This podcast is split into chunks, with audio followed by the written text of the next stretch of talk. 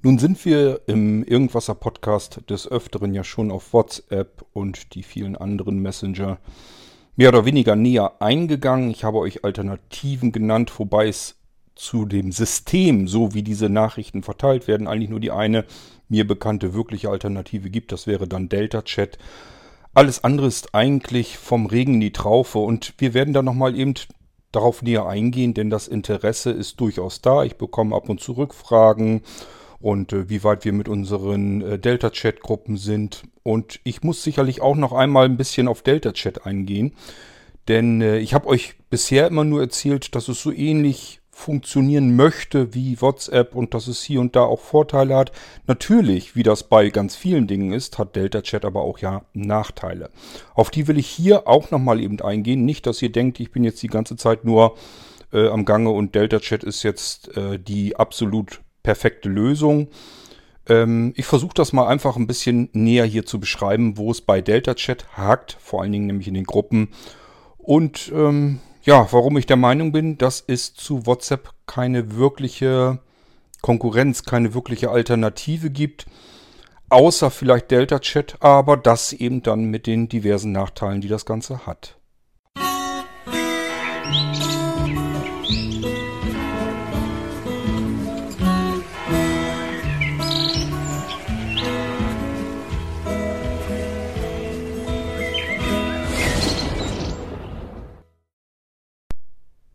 Prinzipiell freue ich mich ja immer, wenn Menschen sich dazu äußern, dass sie eigentlich gerne von WhatsApp weg möchten, dass sie das Problem, das das Ganze mit sich bringt, erkennen und sehen.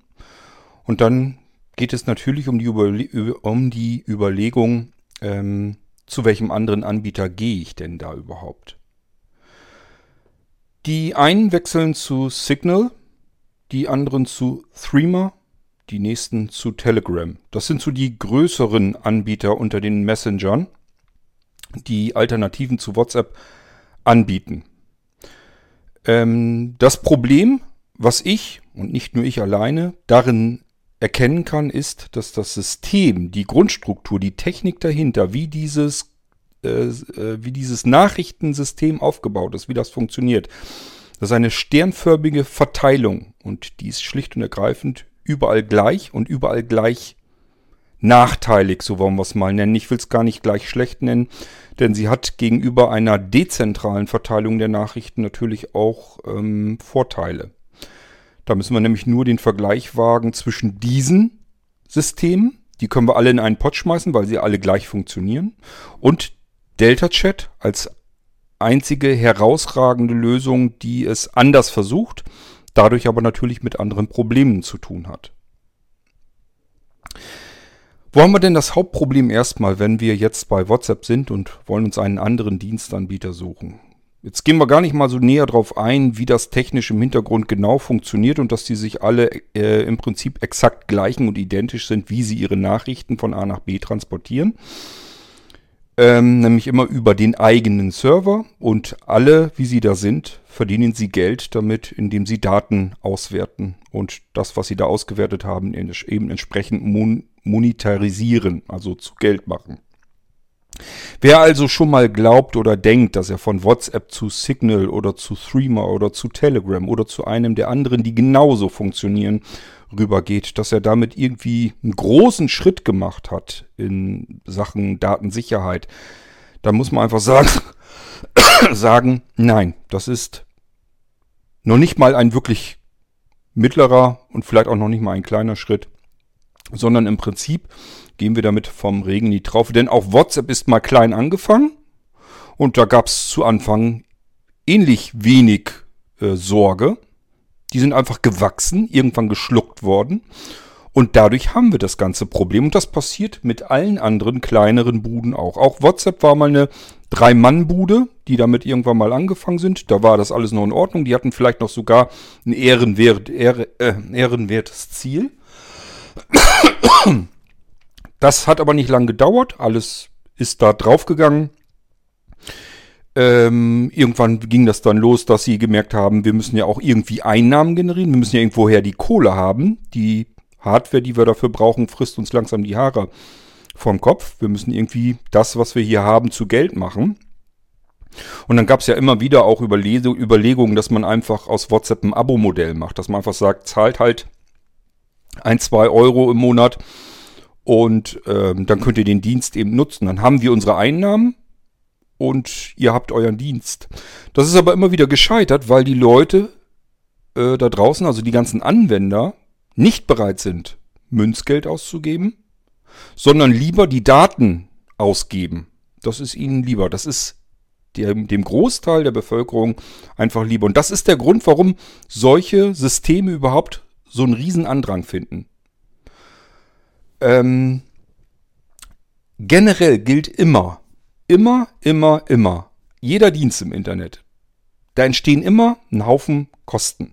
Ich weiß, wovon ich spreche. Wir haben Blinzeln-Plattformen, wir haben auch x Server da stehen, die kosten Geld im Monat. Und das läppert sich auch ganz gut zusammen, wenn man das alles zusammenrechnet.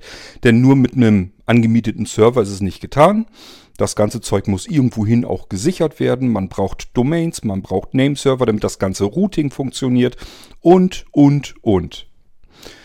Da läppert sich einiges zusammen. Und wir sind ehrlich gesagt ein winziger kleiner Fliegenschiss im Internet. Ähm, da ist also jede normale Firma und jedes normale große Unternehmen oder mittelständische Unternehmen natürlich um ein Vielfaches größer. Vielleicht gar nicht mal so unbedingt immer von den Nutzerzahlen. Da finde ich schon, dass es bei Blinzeln mit den vielen tausend Menschen, die das ganze Ding da benutzen, schon ganz beachtlich ist. Aber ähm, äh, ich sag mal, an, an zahlenden Kunden äh, sind wir relativ uninteressant. Das liegt aber daran, weil Blinzeln nicht zwingend wirtschaftlich funktionieren und arbeiten muss. Ähm, es gilt also immer, egal was ich für Dienste dort im Internet anbiete, es ist nie mit dem einen Dienst getan. Da hängen immer ganz viele andere Sachen mit rein, die ich brauche, um ein solch ein Ding vernünftig laufen zu lassen. Und das bedeutet, es entsteht ein riesengroßer Kostenapparat. Und je mehr Menschen diese Dienste benutzen, desto größer und dicker wird das Ganze und desto gewaltiger wird dieser Kostenapparat. Irgendwann kommt man nicht mehr mit ein paar angemieteten Servern in irgendeinem oder mehreren Rechenzentren aus, sondern dann geht es dann langsam los, dass man einen ganzen Bereich in einem Rechenzentrum braucht. Es gibt zum Beispiel, ähm, jetzt komme ich auf den Namen nicht. Also es gibt Rechenzentren, die müsst ihr euch nicht vorstellen als ein großer, großer Gebäudekomplex. Da ist zwar natürlich dann auch ein großer Gebäudekomplex da, aber es gibt eine große Freifläche. Wirklich so frei unter Luft. Das Ganze, äh, der ganze Außenbereich ist komplett verriegelt und verrammelt natürlich, dass da nicht jeder drauf rumrennen kann. So, und dann stellt euch mal vor, viele kleine Container, also wirklich so kleine Blechbuden stehen da. Und die sind einfach angeklemmt an die Hauptknoten, an die Internetknoten. Und jeder, der ein etwas größerer Provider sein möchte, kann sich solch einen Container ähm, anmieten und kann dort seine Server aufstellen. Also auch sowas gibt es. Ihr müsst euch ein Rechenzentrum nicht immer so vorstellen, wie ihr euch das vorstellt, sondern ab einer bestimmten Größe fängt man dann an und mietet sich irgendwo Räumlichkeiten oder ein Regal oder einen Container. Und wenn man da dann langsam heraus wächst, dann hat man irgendwann im Prinzip einen ganzen Teil eines Rechenzentrums und irgendwann ist man so weit, dass man vielleicht sogar ein ganzes Rechenzentrum für sich benötigt. Da kommen riesengroße Kosten zusammen. Und diese Kosten müssen irgendwo von bezahlt werden. Und wenn ihr als Dienstanwender diese Kosten nicht zu tragen habt, dann müsst ihr euch immer Gedanken machen, woher holen die die Kohle. Es gibt ein Fachbegriff, ein Schlagwort dafür unter den Leuten, die in dem Bereich tätig sind, die sagen schlicht und ergreifend, wenn du kein Geld zahlst, dann bist du das Geld. Wenn du für das, was du benutzt, nichts ausgeben musst, kein Geld bezahlen musst, dann ist im Prinzip alles, was man von dir an Informationen ergattern kann, das ist dann das, was man zu Geld machen kann. Und das ist ein einfacheres ähm, Verkaufsmodell. Niemand gibt äh, gern Geld aus, schon gar nicht für, für Dinge, die er als nicht besonders wichtig für sein Leben empfindet. Und so funktioniert im Prinzip auch dieses ganze Messenger-Zeug. Wir alle sind uns wahrscheinlich darüber einig, dass das praktisch und nützlich ist.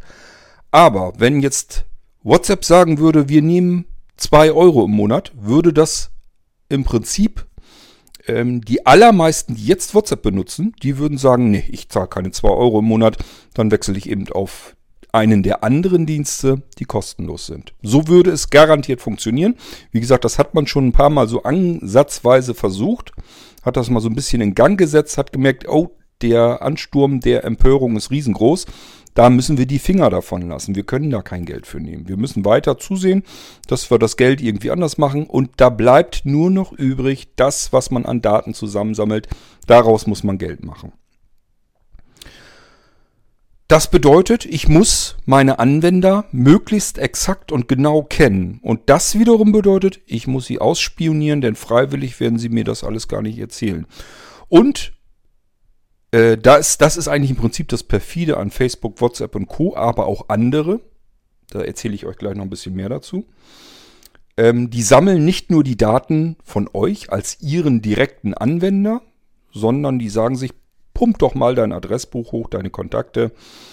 Dann gleichen wir für dich schon mal ab, wer bei uns noch Kunde ist und dann kannst du das bei dir in deinem Kontaktbuch gleich schön erkennen. Musst das nicht alles extra erfassen nochmal. Du hast ja deine Kontakte schon einmal alle eingetragen. Lass uns einfach mal gucken, was du da hast. Dann sagen wir dir, wer noch da ist und dann kannst du den gleich antippen und kontaktieren. Wunderbare, praktische Geschichte. Bitte, wenn ihr zu einem anderen Anwender geht und ihr könnt bei diesem Anwender sofort erkennen und sehen, wer noch bei diesem Anwender ist, dann hat er euer Adressbuch bekommen, eure ganzen Kontakte, anders geht's nicht. Er muss im Prinzip die Daten, die ihr schon gesammelt habt in eurem Adressbuch, mit dem, was er hat an Daten, abgleichen. Erst dann kann er euch mitteilen, das sind übrigens schon Anwender dieses Dienstes, den du jetzt auch frisch von uns benutzt. Da brauchst du bloß noch drauf tippen und dann kannst du denjenigen anschreiben und kontaktieren. Wenn das der Fall ist, wenn das so passiert, dann hat dieser Dienstanwender, äh, Anbieter bereits eure kompletten Kontakte, die ihr jemals in euer Adressbuch eingetragen habt. Macht euch da nichts vor. Der ist nichts anderes, nichts besser als WhatsApp und Facebook. Die machen genau das Gleiche.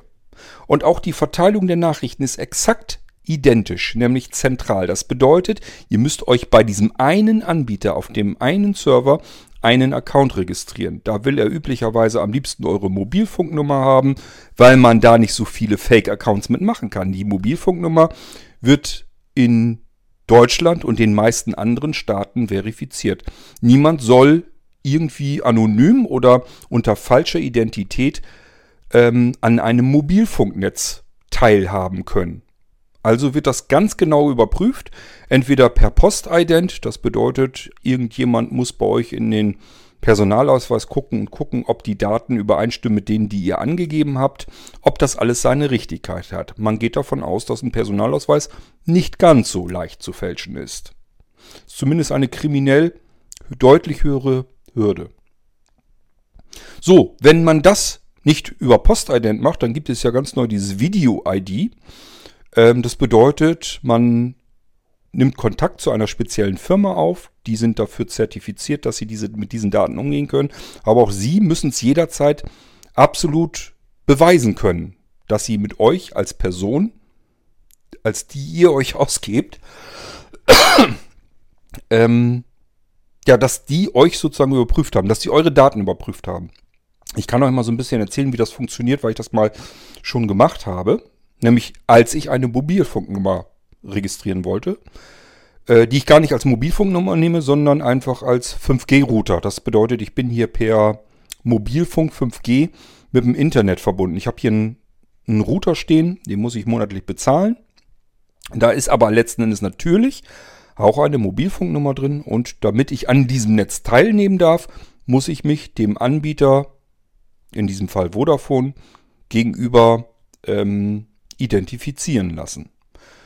So, hätte ich mir aussuchen können, Postident. Die Postzusteller dürfen es im Moment durch Corona nicht machen. Das bedeutet, irgendjemand hätte mit mir zur Postfiliale juckeln müssen und ich hätte dort ähm, dann diesen Postident machen müssen.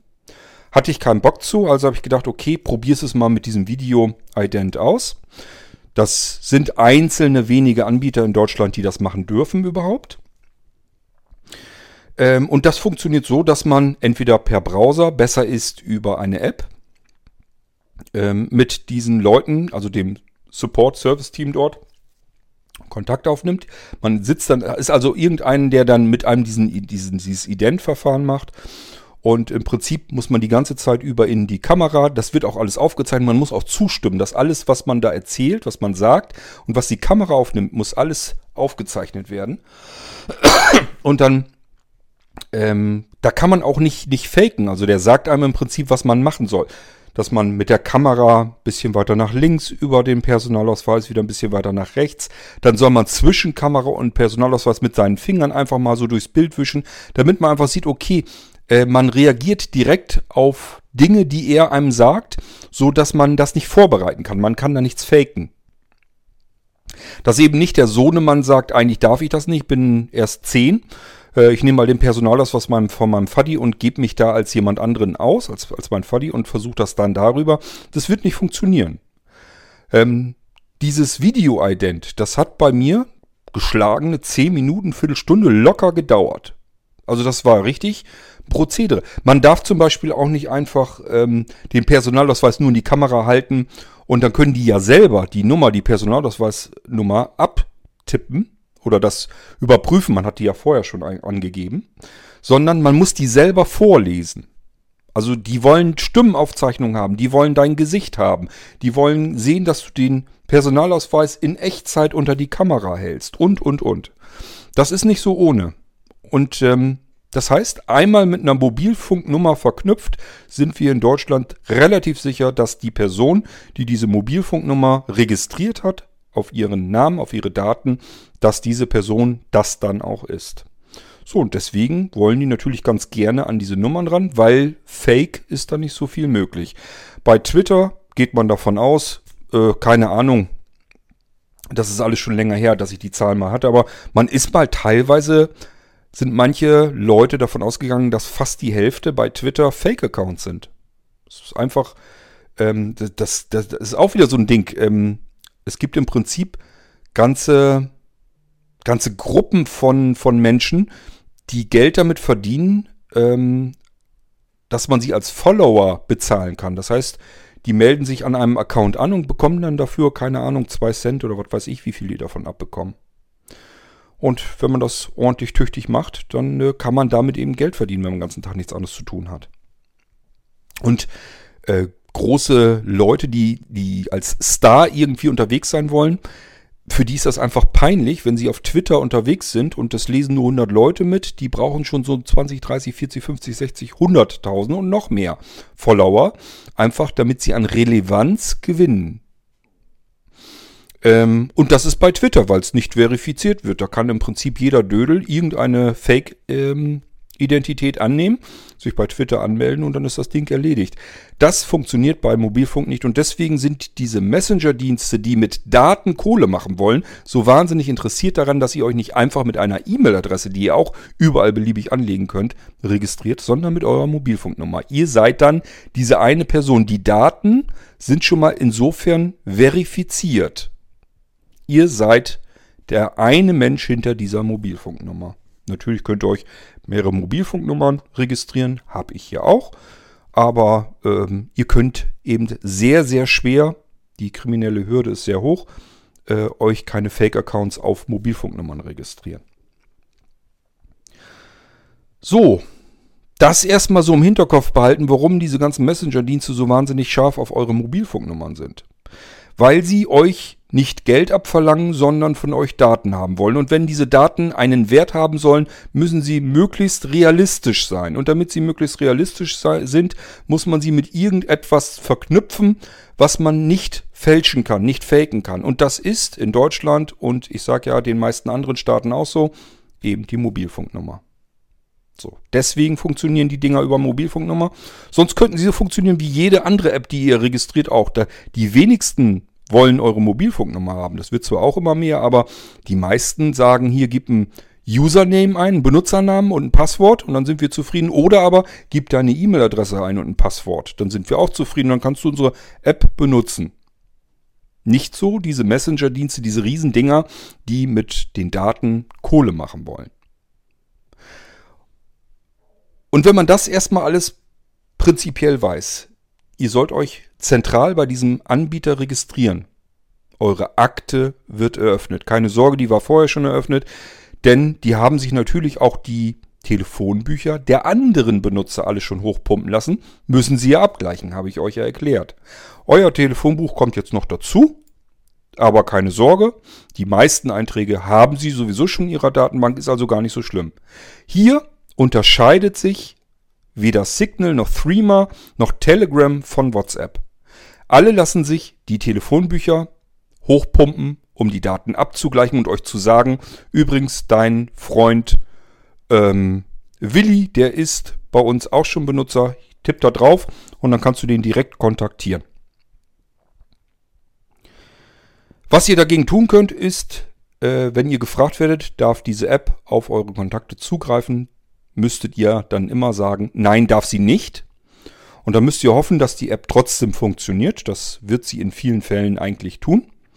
Nur, ihr habt dann das Problem, ihr müsst sämtliche Kontakte, die ihr in dieser App benutzt oder benutzen wollt, müsst ihr alle nochmal von Hand eintragen, weil das Ding eben nicht an die Kontakte auf eurem Smartphone drankommt. Aber so pumpt ihr zumindest schon mal nicht euer Adressbuch mit sämtlichen Einträgen zu diesen Anbietern hoch. Ansonsten machen die das alle gleich. Signal macht das so, da kann man auch, bekommt man auch sofort angezeigt. Hier, komm her, das sind hier alles Leute, die kennst du, die hast du in deinen Kontaktbüchern, in deinem Kontaktbuch schon drinne. Das sind, die sind alle bei Signal, brauchst bloß antippen, kannst du anschreiben, kannst du anrufen, was immer du möchtest. Was immer dein Herz begehrt, wir bieten dir jeglichen Komfort, den du bei WhatsApp schon gewohnt bist. Kein Wunder, System und Technik sind komplett identisch. Ähm, ich registriere mich also bei einem Anbieter, der bekommt jetzt meine Mobilfunknummer, insofern die ID zu meiner Person und kann diesen Datensatz meiner Person jetzt zuordnen und jetzt wird gesammelt. Jetzt wird aus diesen vielen verschiedenen Daten, die bei den ähm, eingehen, erstmal wird das alles in den Datenbanken gesammelt. Natürlich auch, äh, mit wem ich mich vernetze, mit wem ich eigentlich Kontakt habe, bei welchen Gruppen ich dabei bin und, und, und. Das wird natürlich alles mit meinem Account ähm, registriert. Das ist alles, wird alles dort erfasst und erfasst und erfasst und erfasst. Es laufen tagtäglich Daten bei denen an, die erfasst werden, die alle in diese Datenbanken reingehen. Wir selbst sind sozusagen Sachbearbeiter geworden, indem wir diese Apps benutzen. Wir sind die Sachbearbeiter dieser Dienstanbieter und füttern sie rund um die Uhr mit weiteren Daten. Sodass sie die wenigen Lücken, die in diesen Daten hier und da sein können, nach und nach immer weiter füllen. Das ist wie so ein, ähm, wie so eine Matrix, die ihr euch vorstellt. Also stellt euch einfach mal einen Kasten vor mit ganz vielen kleinen Klötzchen da drinne. Und diese Klötzchen sind erstmal alle leer. Aber nicht, wenn ihr kommt, sondern wenn es euch noch gar nicht gibt. In dem Moment, wo ihr auf der Erdkugel erscheint, heutzutage jedenfalls, und seid bei irgendjemandem im Adressbuch drin und dieser benutzt diesen Dienst, pumpt sein Adressbuch mit hoch, dann füllen sich im Prinzip auf diesem ähm, auf dieser Fläche so langsam aber sicher diese Kästchen. Und die werden immer dichter und immer kompletter. Diese freien Flächen werden immer weniger, sodass sich ganz vollautomatisch eure Akte im Prinzip immer weiter mit Daten heranfüllt und niemand, keine einzige Firma, die ihr hier irgendwo kennt in Deutschland, beispielsweise wenn ihr bei irgendeinem Versandhaus ähm, Otto oder irgendwie sowas, wenn ihr da was bestellt, die haben nicht mal ansatzweise so viele Daten von euch, wie beispielsweise der Messenger-Dienstanbieter, den ihr da für euch ausgewählt habt.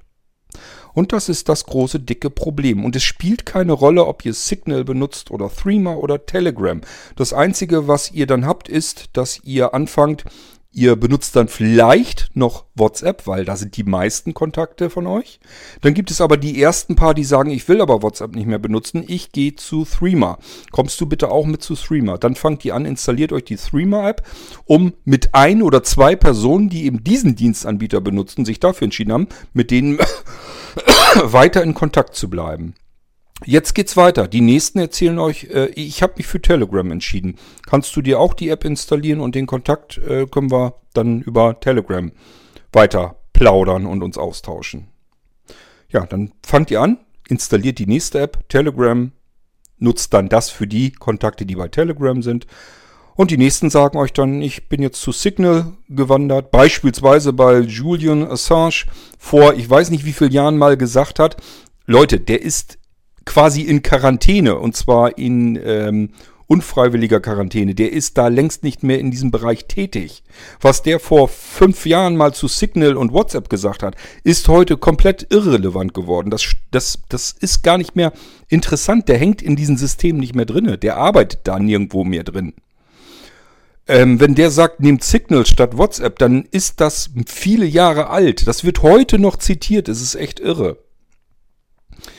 Das ist nicht mehr sicherer, weil Signal mittlerweile auch groß genug geworden ist. Das Einzige, was diese Dienstanbieter äh, unterscheidet, ist nicht, wie sie funktionieren, welche Technik sie benutzen, was sie, womit sie ihr Geld verdienen. Das ist alles bei all diesen Diensten, die ich euch eben genannt habe, komplett identisch. Sie verdienen Geld, indem sie euch ausspionieren und Daten über euch sammeln. Und zwar nicht nur über euch, sondern über alle über die ihr Daten erfasst habt. Guckt in euer Kontaktbuch, all das, was da drin steht, wissen die auch. Und die wissen auch, äh, zu wem ihr Kontakt habt, mit wem ihr häufig sprecht, mit dem, mit wem ihr selten sprecht, beziehungsweise schreibt, ähm, welche Gruppen ihr benutzt. Das alles füllen die in ihre Datensätze rein, weil sie das alles sehr, sehr gut gebrauchen können.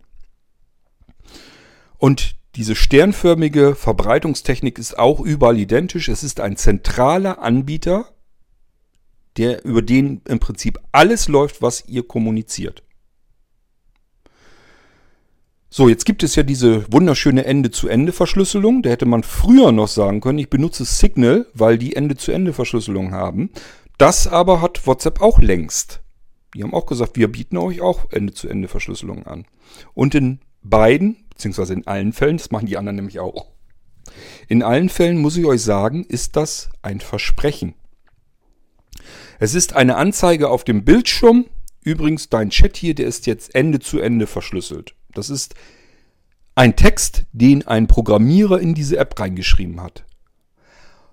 Wir alle müssen davon ausgehen, dass das hoffentlich stimmt. Ob das stimmt, können wir nicht überprüfen haben wir keine Chance, weil wir überhaupt nicht in diese Infrastruktur hineinkommen können. Wir können nicht schauen, ähm, wie sind die Daten verschlüsselt, wie gehen die durch die Leitung, wie kommen sie an, wie kommen sie verschlüsselt an. Ich kann nicht überprüfen, stimmt das, was hier ausgesagt wird. Ich komme gleich ja nochmal zu Delta Chat, da können wir das nämlich überprüfen. Deswegen sage ich das hier nochmal extra. Dann, was unterscheidet noch? Die Datenschutzerklärungen unterscheiden sich dieser Anbieter. Die einen sagen ganz klar, wir wollen hier alles auswerten, wir wollen das als Werbung wieder weiter verticken. Äh, jeder, der bei uns ankommt und fragt nach diesen Datensätzen, der bekommt die von uns vertickt, verhökert. Wir wollen das alles komplett analysieren und auswerten. Der nächste schreibt das vielleicht nicht. Ob das so ist, auch hier kann das keiner nachprüfen. Es gibt keine behördliche Instanz, die in diese Unternehmen ähm, reingeht und das tatsächlich mal wirklich richtig überprüft. Man kann es auch gar nicht überprüfen. Wie wollt ihr das überprüfen? Ähm, selbst wenn ihr in diese Firmen reingeht, die werden euch da nicht in ihre Systeme reinlassen, damit ihr euch das alles genau anschauen könnt. Könnt ihr vergessen. Also erstmal sind diese ganzen Versprechen, die ihr von den großen Anbietern bekommt, Versprechen. Nicht mehr und nicht weniger. Wir müssen davon ausgehen, weil anderes haben wir nicht. Wir können uns nur nach ihren Datenschutzerklärungen, da können wir nach, da können wir nach gehen. Äh, das, was sie uns erzählen, was sie mit den Daten machen, danach müssen wir überlegen, ob wir den Anbieter ähm, benutzen wollen oder nicht. Ob der sich da wirklich dran hält. Und oft genug ist aufgeflogen, dass sie sich da eben nicht daran halten. Das ist nicht so, dass die jetzt alle ähm, kleine Englein wären und uns das erzählen und dann ist das so. Dafür fliegt das viel zu oft auf, dass die sich eben an ihre Erklärung nicht halten. Das ist ja das Problem eigentlich immer. Ähm, Auch hier müssen wir einfach sagen, die Unterschiede, die wir glauben aus diesen Dienstanbietern herauszuerkennen, sind einfach keine. Und auch nicht, wenn ich irgendwo was anhaken kann, dass ähm, jetzt irgendwie diese Kommunikation ganz besonders gut verschlüsselt ist. Diesen Schalter, den kann ich da erstmal reinprogrammieren. Ob der eine Funktion hat tatsächlich im Source Code des Programms oder nicht, prüft keiner nach. Ein Schalter kann jeder da reinsetzen. Das heißt nichts, dass das ein Schalter ist, der funktioniert. Ich habe euch das an anderer Stelle schon mal mit Geräten erklärt.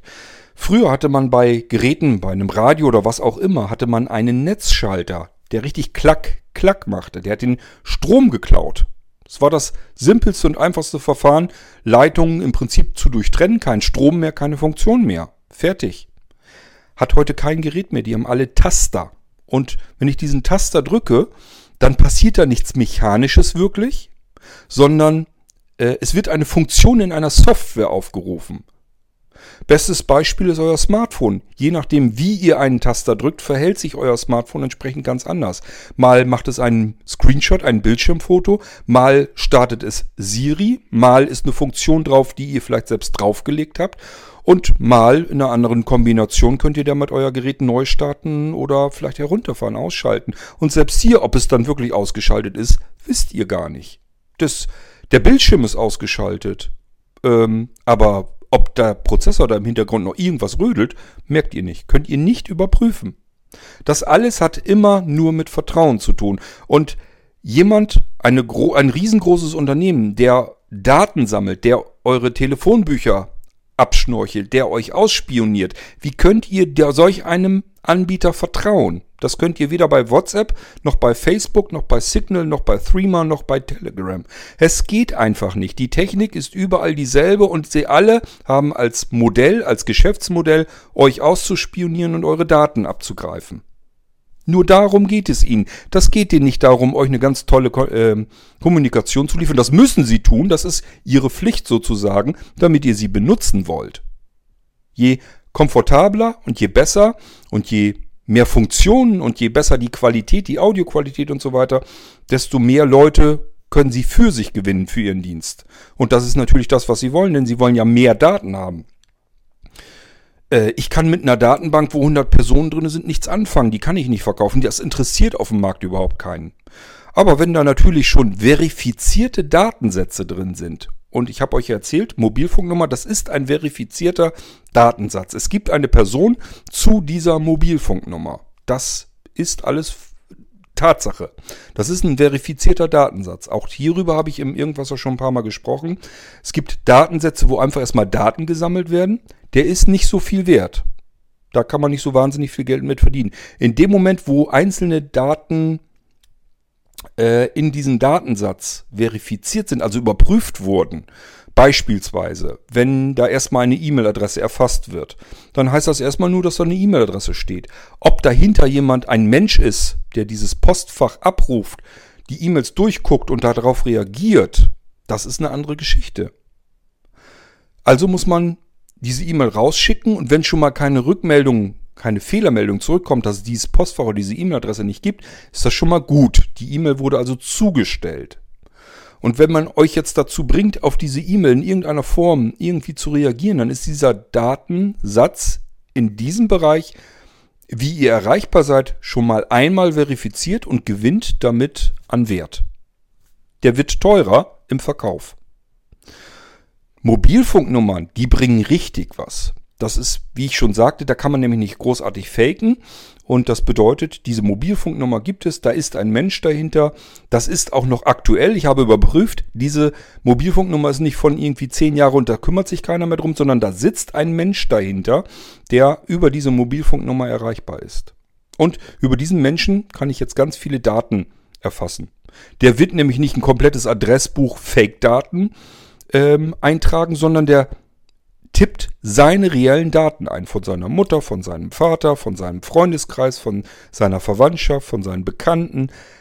Niemand kommt auf die Idee, da Hans Mustermann äh, hundertmal in sein Adressbuch einzutippen, weil es völlig sinnbefreit ist, sondern da werden reale Daten, verifizierte Daten eingetragen. Diese Adressbücher sind bares Gold wert für die Firmen. Das ist das, womit die ihre Kohle machen. So, das musste ich einfach nochmal loswerden, weil ich das immer wieder mitbekomme, lese und höre, ja, WhatsApp ganz böse, ich wechsle mal lieber zu Telegram oder zu Streamer oder zu Signal oder wie sie dann alle heißen. Das bringt nichts. Die Systeme sind gleich, die Geschäftsmodelle sind gleich.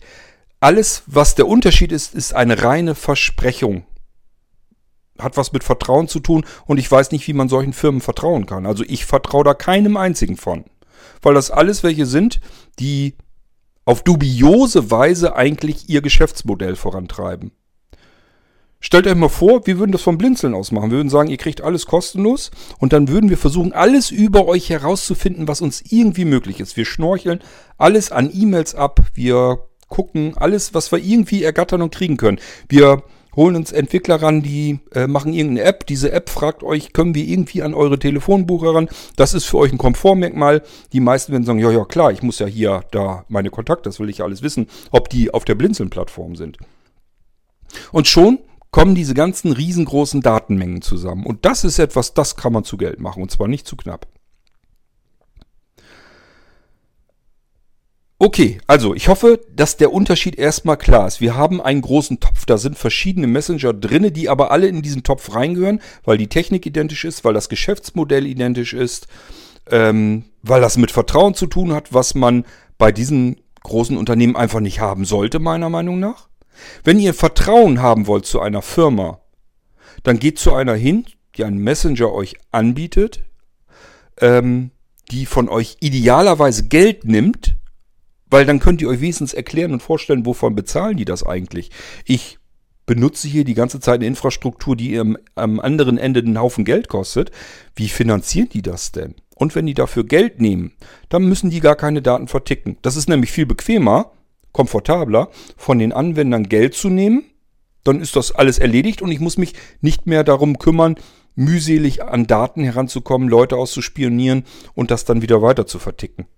Das wäre äh, ein deutlich seriöseres Geschäftsmodell, hat sich schon seit Jahrtausenden so bewährt. Ich nehme eine Dienstleistung in Anspruch, gebe dafür etwas Geld aus, das Ding ist erledigt. Der Mann äh, kann davon leben und ich habe eine Dienstleistung eingekauft. Das ist ein ganz simples Geschäftsmodell.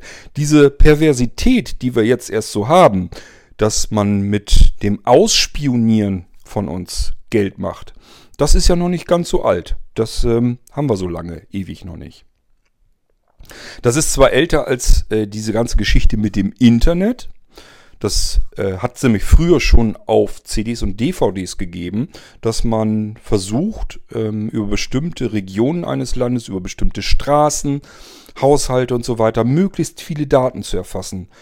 Da hat man oftmals ähm, bei der Schufa zum Beispiel oder bei Schimmel, Schimmelfängen oder wie sie alle heißen, einfach mal pauschal sich einen Account registriert. Das gibt es. Es gibt so Massenaccounts. Und dann kann man einfach mal gucken in einer Straße. Gucke ich doch mal nach, wie sind die Leute dort verschuldet? Haben die Kredite am Laufen? Haben die Mobilfunkverträge am Laufen? Das wird oftmals eben alles da eingetragen in die Schufa. Und dann kann ich mir dann eine Auskunft drüber holen. So, und wenn ich das pro Straße mache, dann kann ich ein, eine Straße bewerten. Ich darf natürlich keine Datensätze verkaufen über ein bestimmtes Haus, über eine Hausnummer, eine bestimmte Person. Das darf ich nicht tun. Da würde ich mich strafbar machen. Aber ich kann natürlich über eine Straße äh, sehr wohl aussagen, wie da die Finanz Finanzkraft aussieht. Und das ist für viele eben interessant, die an Geld rankommen wollen. So, und das hat's schon vor dem Internet gegeben. Also diese Datenbanken über Straßen, über Regionen und so weiter, das hat's früher schon gegeben. Daten wurden auch vorher schon gesammelt. Aber im Prinzip ist das noch eine relativ neue Erscheinung, nämlich seit es diese ganze Digitaltechnik gibt. Und ähm, erst ist man dabei gegangen, hat manuell versucht, möglichst viele Daten zu erfassen. Irgendwann hat man dann die glorreiche Idee gehabt, man lässt einfach die Anwender die Daten eingeben. Jetzt muss man nur noch die Anwender dazu bringen, diese Daten bei dieser Firma einfach abzuliefern, ohne dass man da Geld für haben will. Das Geschäftsmodell ist vollkommen genial, was die machen. Äh, unseriös ist es, finde ich jedenfalls trotzdem. Aber so sind wir Menschen. Niemand will unbedingt gerne, gerne Geld ausgeben für etwas. Wenn ich etwas kostenlos um die Ecke bekommen kann, gebe ich dafür an der anderen Ecke kein Geld aus. Also gehe ich dahin, wo es kostenlos ist. Nur es ist eben nicht kostenlos. und das ist es bei keinem, egal ob sie uns versprechen, dass sie zu den Guten gehören oder nicht. So, das, wie gesagt, musste ich hier nochmal loswerden. Was gibt es denn überhaupt an Alternativen? Wenn jetzt diese ähm, anderen Anbieter nicht wirklich eine Alternative sind, was haben wir denn dann für Möglichkeiten? Ach, siehst du, da wollte ich vielleicht auch noch drauf eingehen, weil man ja dann sagt, na, aber es gibt ja Zeitschriften, Magazine und Internet, ähm, Magazine und so weiter, Blogs und was weiß ich noch alles, ähm, die einem den Wechsel zu einem dieser anderen Anbieter ja ähm, empfehlen, weil sie sagen, das ist immer noch besser als WhatsApp. Leute, was sollen diese Magazine denn schreiben? Ähm, bei diesen Magazinen, da sind teilweise äh, frühere Kollegen von mir beschäftigt. Ich weiß, wie dieses Verlagsgeschäft geht. Was sollen die euch denn sonst auch erzählen? Sollen die sagen, ja, bleibt man alle bei WhatsApp? Wenn ich einen Artikel schreiben will, der gelesen werden will, dann, dann ähm, erzähle ich den Leuten, was bei WhatsApp alles nicht gut ist, was da im Hintergrund abläuft, dass man sich darüber eigentlich auf, ich brauche ein Aufregethema, worüber man sich als Leser wunderbar empören kann und wo man das gute Gefühl bekommt, ich habe hier jetzt etwas mehr Wissen, dadurch, dass ich diesen Artikel gelesen habe und deswegen wandere ich zu einem anderen Anbieter. Die werden euch natürlich Alternativen aufzählen. Und da sie sich üblicherweise nicht um äh, Alternativen ähm, bemühen, die vielleicht nicht so, nicht so professionell oder nicht so gut sind, suchen sich natürlich Alternativen aus, wo der Leser dann sagt, okay, ich bin jetzt gewechselt, ich habe jetzt ein besseres Gefühl, aber im Prinzip habe ich das alles genauso wie vorher. Das ist für mich ein guter Artikel gewesen, ein guter Tipp, der war nützlich. Das ist den Effekt, der Effekt, den wir bei den Verlagen eigentlich haben wollen.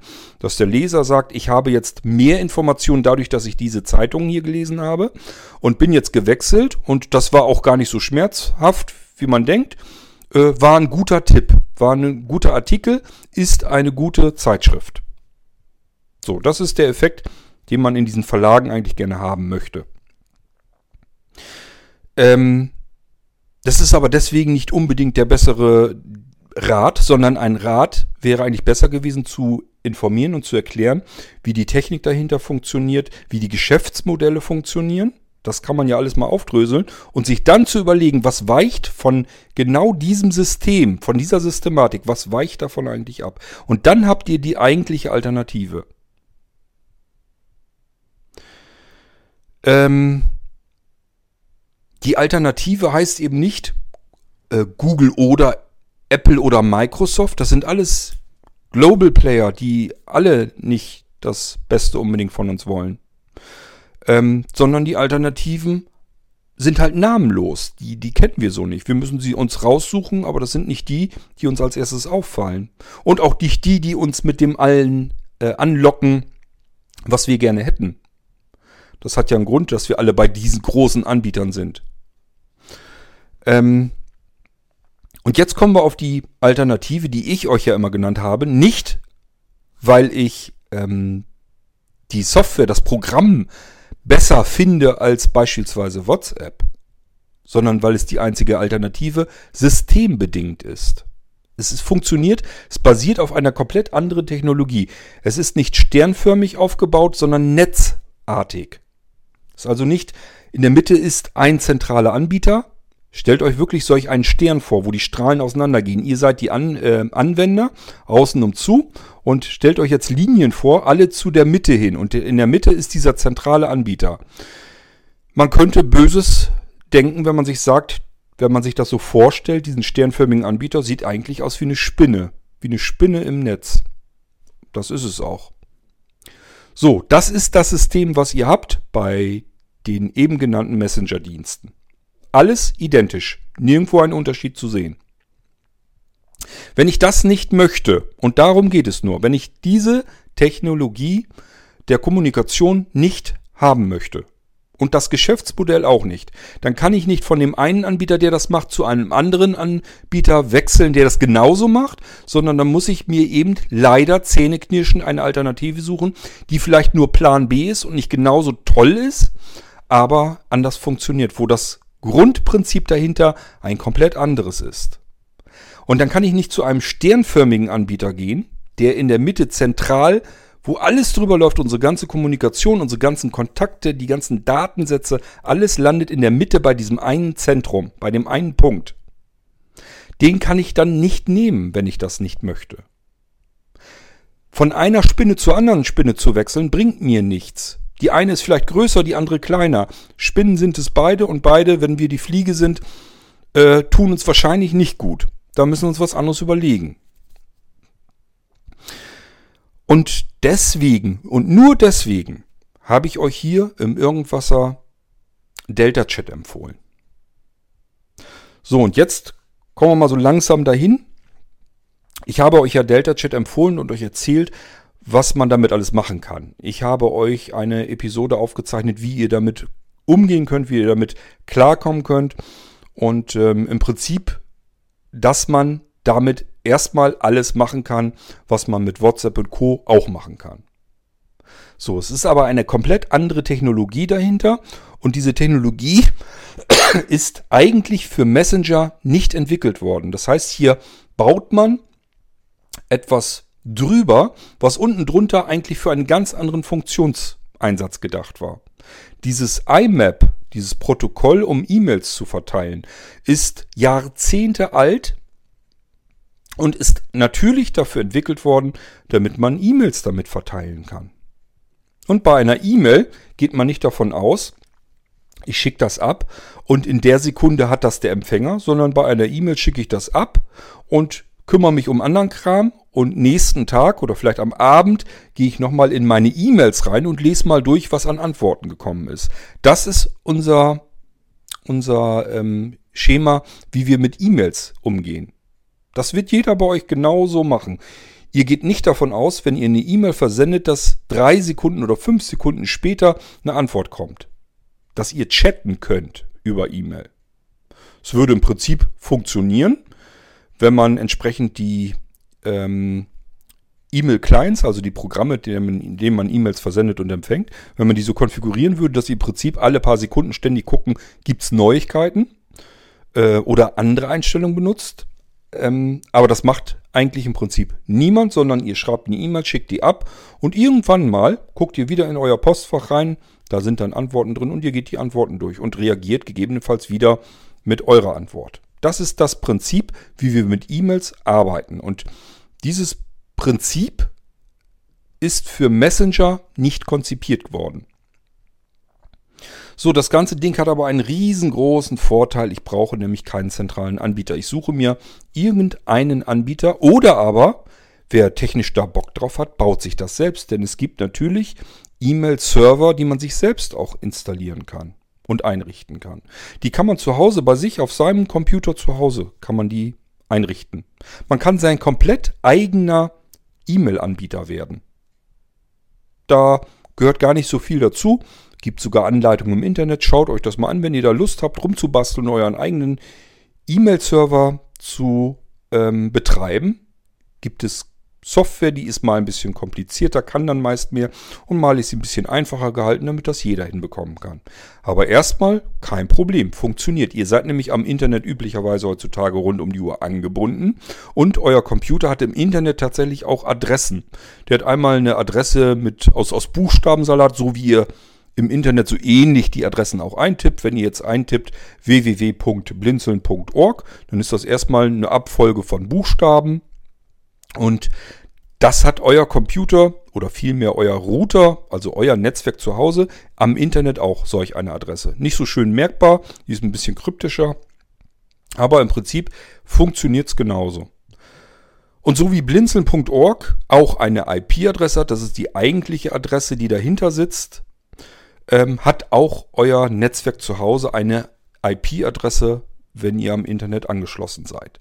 So, das heißt, diese Grundvoraussetzungen, die ein Server im Internet hat, hat euer Netzwerk zu Hause ganz genauso. Und deswegen könnt ihr bequem euch einen beliebigen Computer nehmen. Nichts anderes ist ein Server im Internet, ist nur ein stinknormaler Computer. Und könnt euch darauf natürlich installieren, was immer ihr wollt, somit auch einen E-Mail-Server einrichten. Und so könnt ihr im Prinzip euer eigenes WhatsApp machen. Jetzt braucht ihr aber noch die Benutzeroberfläche sozusagen dafür. Sprich, ihr braucht ein Programm, eine App, oder ein Pro, ja, eine Programmoberfläche, mit der ihr im Prinzip die Funktionen von WhatsApp erstmal ähm, bedienbar macht. Und das Ganze wird dann eben über den Unterbau als E-Mail verschickt. Und das ist das, was Delta Chat versucht. Es ist eine ganz andere Herangehensweise, einen Messenger-Dienst umzusetzen. Er soll von der Oberfläche und von der Bedienung her genauso sein wie diese ganzen anderen großen Anbieter, die zentral die Daten sammeln wollen, wo es nur auch, auch nur darum geht. So, und hier ist es aber, die Oberfläche setzt sozusagen auf, fühlt sich alles genauso an, aber darunter die Technik ist eine komplett anderes, eine dezentrale Technik. Ist nicht in der Mitte irgendwo ein Anbieter, der eure Daten zusammensammelt, sondern ihr könnt, wie ich schon sagte, im Prinzip euren eigenen WhatsApp-Server zu Hause machen. Ihr könnt sogar so weit gehen, dass ihr sagt, euer Freundes- und Bekanntes, Bekanntenkreis bekommt bei euch zu Hause ein E-Mail-Postfach und eine E-Mail-Adresse. Auch das ist alles machbar. Ihr könnt das komplett selbstständig basteln. Dann gibt es keinen einzigen Anbieter da draußen, wenn ihr das dann noch verschlüsselt macht, ähm, gibt es da draußen keinen einzigen Anbieter mehr, der da in eurer Kommunikation dazwischen hängt. Da ist nichts und niemand mehr, der irgendwelche Daten abschnorcheln, abgreifen kann. So, ähm, nun haben wir es aber ja, wenn wir Delta Chat installieren, beispielsweise als App auf unser Smartphone. Auch hier fragt Delta Chat, darf ich auf deine Kontakte zugreifen? Jetzt könnte man meinen, Moment mal, das habe ich bei WhatsApp so gehabt, das habe ich bei Signal so gehabt, das habe ich bei Streamer so gehabt, das habe ich bei Telegram so gehabt. Ja, aber ihr könnt es eigentlich sofort euch denken, vielleicht auch nicht, vielleicht muss man da ein bisschen mehr drüber nachdenken. Ähm, wenn ihr bei Delta Chat dann in eure Kontakte reingeht, dann werdet ihr sehen, da sind nicht nur die Kontakte, werden nicht nur die Kontakte angezeigt, die Delta Chat benutzen, sondern euer komplettes Adressbuch, nämlich überall dort, wo in euren Adressen, in euren Kontakten eine E-Mail-Adresse hinterlegt ist. Das wird euch in Delta Chat angezeigt. Hier wurde kein Datenabgleich gemacht. Die Firma, die hinter Delta Chat steht, die GmbH, die deutsche, die dahinter steht, die das macht, die hat keine Datenbank, die lässt sich keine Daten kommen, die sammelt keine Daten ein und sie will schon gar nicht eure Adressbücher und Kontakte haben. Und deswegen passiert dieser Abgleich nicht. Sonst würden euch nämlich auch hier die Kontakte angezeigt werden, wo Delta Chat sagt, gib mal dein Telefonbuch her, ich guck mal eben nach, wer bei uns schon registriert ist und dann bekommst du nur die Kontakte eingeblendet, die Delta Chat benutzen, so wie alle anderen das auch machen, die großen Anbieter. Ist bei Delta Chat aber nicht der Fall, weil Delta Chat keine Adressbücher abgleicht. Hier passiert der Zugriff auf eure Kontakte nur deswegen, äh, damit ihr auch hier nicht alles neu eintippen müsst. Sonst müsst ihr nämlich jeden Kontakt, den ihr über Delta Chat kontaktieren wollt, alle zu Fuß in euer Kontaktbüchlein in Delta Chat ähm, nicht nur eintippen, sondern auch pflegen, wenn sich da was ändert. Name oder, oder die E-Mail-Adresse sich ändert. Dann müsst ihr das einmal in eurem normalen Adressbuch auf dem Smartphone ändern und dann nochmal in Delta Chat reingehen und dort nochmal ändern. Das macht keiner. Dafür sind wir viel zu faul und offen gestanden, ich weiß nicht, wie euch das geht, aber dafür hätte ich auch gar nicht die Zeit, äh, fortlaufend mehrere Adressbücher zu pflegen, wenn sich ein, an einem Kontakt irgendwas verändert. Dann möchte ich das schon haben, dass ich an einer Stelle diesen Kontakt ändere und überall, wo ich diesen Kontakt benutze, wo ich ihn brauche, muss das auch geändert sein. Deswegen macht Delta Chat das auch. Die greifen auf eure Kontakte zu, es fließen aber keinerlei Daten zu Delta Chat. Und es fließen auch keine Daten hiervon ähm, zu einem anderen Anbieter, auch nicht zu eurem E-Mail-Provider, den ihr ja benötigt, um Delta Chat zu benutzen. Ich habe euch das eben versucht zu erklären. Hier ist ein IMAP-Postfach dahinter. Ein IMAP-Postfach bedeutet immer, ihr braucht jemanden, der E-Mail-Postfächer anbietet. Dort ähm, registriert ihr euch ein solches E-Mail-Postfach, gehört eine E-Mail-Adresse dazu, bekommt Zugangsdaten. Die Zugangsdaten gehören in Delta Chat eingegeben. Und selbst dieser Anbieter, wenn ihr jetzt bei Gmail oder so seid, was ich nicht empfehlen würde, weil dann habt ihr wieder so, ein Glo so eine globale Datenkrake dahinter. Aber ähm, zumindest kriegt ihr in diesem Fall euer Adressbuch nicht rübergepumpt. Ähm, sucht euch andere E-Mail-Provider, andere E-Mail-Anbieter. Wenn ihr euch wirklich ernsthaft Gedanken darüber macht, dass WhatsApp böse ist, weil der euch ausspionieren will und eure Daten sammeln will, dann sucht euch andere Anbieter, die nicht groß sind und davon leben, Daten anzusammeln. Es geht nicht anders. Alles andere ist Placebo. Das ist nur, damit ihr ein schönes Gewissen habt. Bringen tut es gar nichts. Ist genau der gleiche Mist. Ich würde sogar fast sagen, es ist fast noch schlimmer, weil jetzt gebt ihr nicht nur dem einen die Daten in den Rachen, sondern den anderen dann auch noch. Wer jetzt von WhatsApp rüberwechselt zu einem der anderen Anbieter, der hat seine Akte schon komplett wunderbar äh, fein säuberlich ausgestattet bei WhatsApp. Auch die, die gar nicht bei WhatsApp sind, habe ich euch ja schon alles erklärt. Dann hat WhatsApp eure Daten und Signal und Threema und Telegram kriegen die jetzt auch noch von euch freiwillig spendiert. Ihr gebt sozusagen eure Datenbank nicht nur einem Anbieter, sondern vier verschiedenen im Zweifelsfall. Die Chancen sind noch höher, dass dadurch eure Daten irgendwann mal dort landen, wo ihr sie jetzt vielleicht nun wirklich nicht gerne gehabt hättet, weil sie einfach verkauft wurden, weil da Geld mitgemacht wurde. Deswegen sage ich euch, und das leiere ich immer wieder runter, ihr müsst euch eine richtige Alternative suchen und nicht von einem zum anderen springen, wo das ganze Prozedere exakt identisch ist. Das bringt nichts. Es ist Unsinn. Ist gut für euer Gewissen, wenn euch das reicht, alles in Ordnung, alles super. Aber äh, bringen tut es nahezu gar nichts. So, wenn das jetzt alles so schön einfach wäre und man sagen kann, okay, dann ist Delta Chat jetzt die gute Alternative. Auch an Delta Chat gibt es einmal Kritik, nämlich Wer jetzt zum Beispiel von euch sagt, meine E-Mail-Adresse, die ist mir hoch und heilig. Ich möchte nicht, dass meine E-Mail-Adresse andere erfahren. Da funktioniert Delta Chat mit E-Mail-Adressen ganz genauso wie die anderen Anbieter mit den Mobilfunknummern. Das bedeutet, wenn mich irgendjemand in eine Gruppe einträgt, dann ist das für mich in dem Moment ärgerlich, weil andere meine Mobilfunknummer sehen. Und bei Delta Chat kann es mich ärgern, weil andere meine E-Mail-Adresse sehen. Ich möchte das vielleicht nicht. Das ist das Problem bei allen gleich. Der eine arbeitet eben nur über E-Mail mit E-Mail-Adressen und der andere über Mobilfunk. Nein, nicht über Mobilfunk, sondern mit den Mo äh, Mobilfunknummern. Und die einen von euch, die mögen nicht, wenn ihre Mobilfunknummer bekannt wird, veröffentlicht wird. Da gehöre ich zum Beispiel dazu. Die anderen sagen sich, ich möchte aber nicht, dass meine E-Mail-Adresse irgendwo veröffentlicht wird. Da gehöre ich nicht dazu, weil eine E-Mail-Adresse kann ich mir bequem überall neu einrichten. Deswegen habe ich zum Beispiel auch eine E-Mail-Adresse, die ich nur für Delta Chat benutze. Das ist nicht der einzige Grund, aber einer von denen. Dann kann mir das gar nicht passieren. Wer mich irgendwo in eine Delta Chat Gruppe hinein einträgt oder aber mich per Delta Chat einfach anschreibt, der hat meine Delta Chat E-Mail-Adresse. Der hat nicht eine meiner anderen Adressen, wobei mir das im Fall von E-Mail wirklich sowieso egal ist. E-Mail ist für mich kein schützenswerter äh, kein schützenswertes Datum, so muss man es ja sagen. Aber gut, das kann jeder so machen, wie er will. Nur bei den anderen Dienstanbietern habe ich gar nicht eine Ausweichmöglichkeit. Ich habe ja nur meine eine Mobilfunknummer. Da kann ich nicht sagen, ach, ich gehe jetzt mal zu einem anderen Anbieter von Mobilfunknummern, registriere mir da eben in zwei Minuten eine neue Nummer und benutze die dann einfach. Und wenn die verbrannt ist, weil irgendein Dödel die veröffentlicht hat, weil er mich in eine Gruppe eingefügt hat, wo ich gar nicht rein wollte, und alle anderen sehen jetzt, dass ich da mit Namen angesprochen wurde und sehen meine Nummer, das wollte ich eigentlich nicht, dann kann ich eben nicht einfach losgehen und mir eine neue Mobilfunknummer holen. Und deswegen ärgert mich das. Das hat auch schon immer, das hat von Anfang an. Dieses dieser Mist mit den Mobilfunknummern, das ging mir schon von vornherein auf den Sack. Es soll nicht jeder meine Mobilfunknummer haben. Mittlerweile ist es mir egal, weil ich ans Mobilfunktelefon, wenn es klingelt, sowieso nicht mehr dran gehe. Von daher habe ich einfach das Ganze als System, ähm, ja, äh, ist es mir im Prinzip egal, gleichgültig geworden.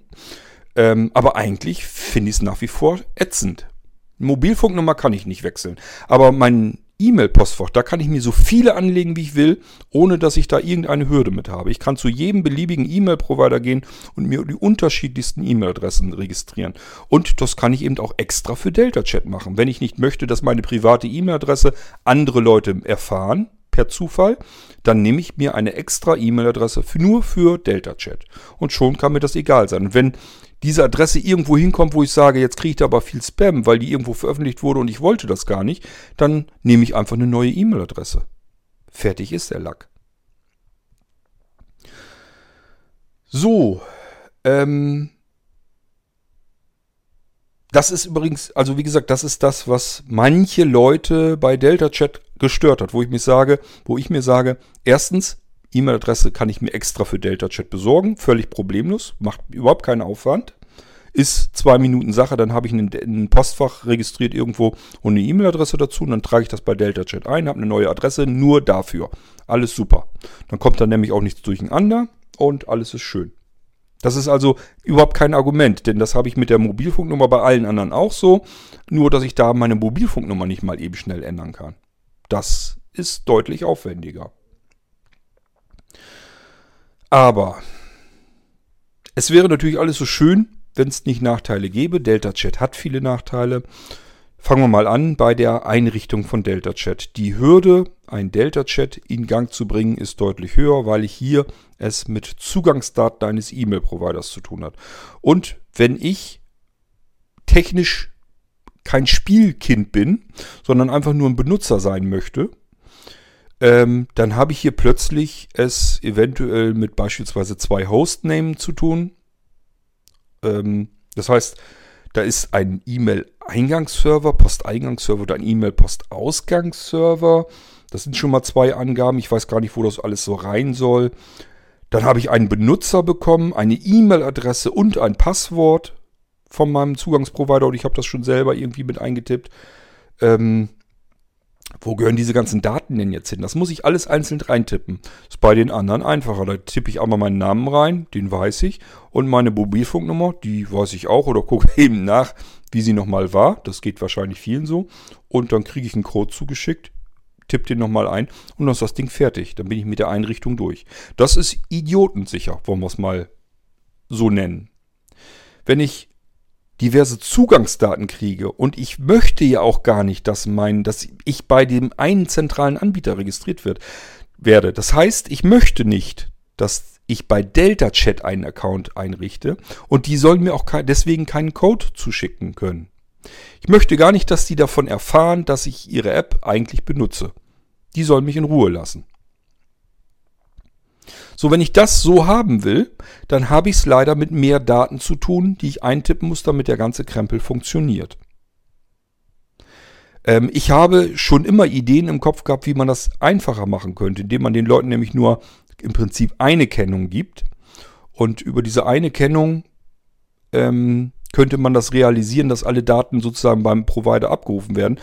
Aber ähm, ja, das nützt nichts, wenn man da alleine ist und im Prinzip ist das einmal das System eingefahren und alle anderen machen es nicht so. Also da müsste man einmal einen gewissen Standard etablieren. Dann würde man das auch so hinkriegen können, dass man E-Mail, Postfächer, E-Mail-Konten und so weiter mit im Prinzip einer Kennung ähm, einrichten kann. Das ist so eine Art, ähm, ihr kennt das vielleicht von den Internetprovidern, wenn ihr bei 1 und 1 dann neu dazukommt, ich glaube bei Telekom, die machen es auch so, dass der Router euch fragt, hast du von deinem Provider eine Nummer bekommen, eine Einrichtungsnummer?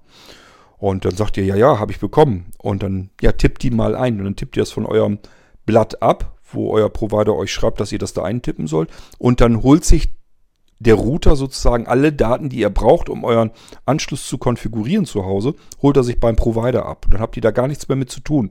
Sowas müsste man eigentlich für E-Mails auch machen, aber der Zug ist natürlich längst abgefahren, weil E-Mail einfach auch nicht mehr das Kommunikationsmedium der ersten Wahl ist. Das ist mittlerweile ja, das ist wie so ein Mammut, das ist so kurz vorm Aussterben, würde ich fast schon sagen.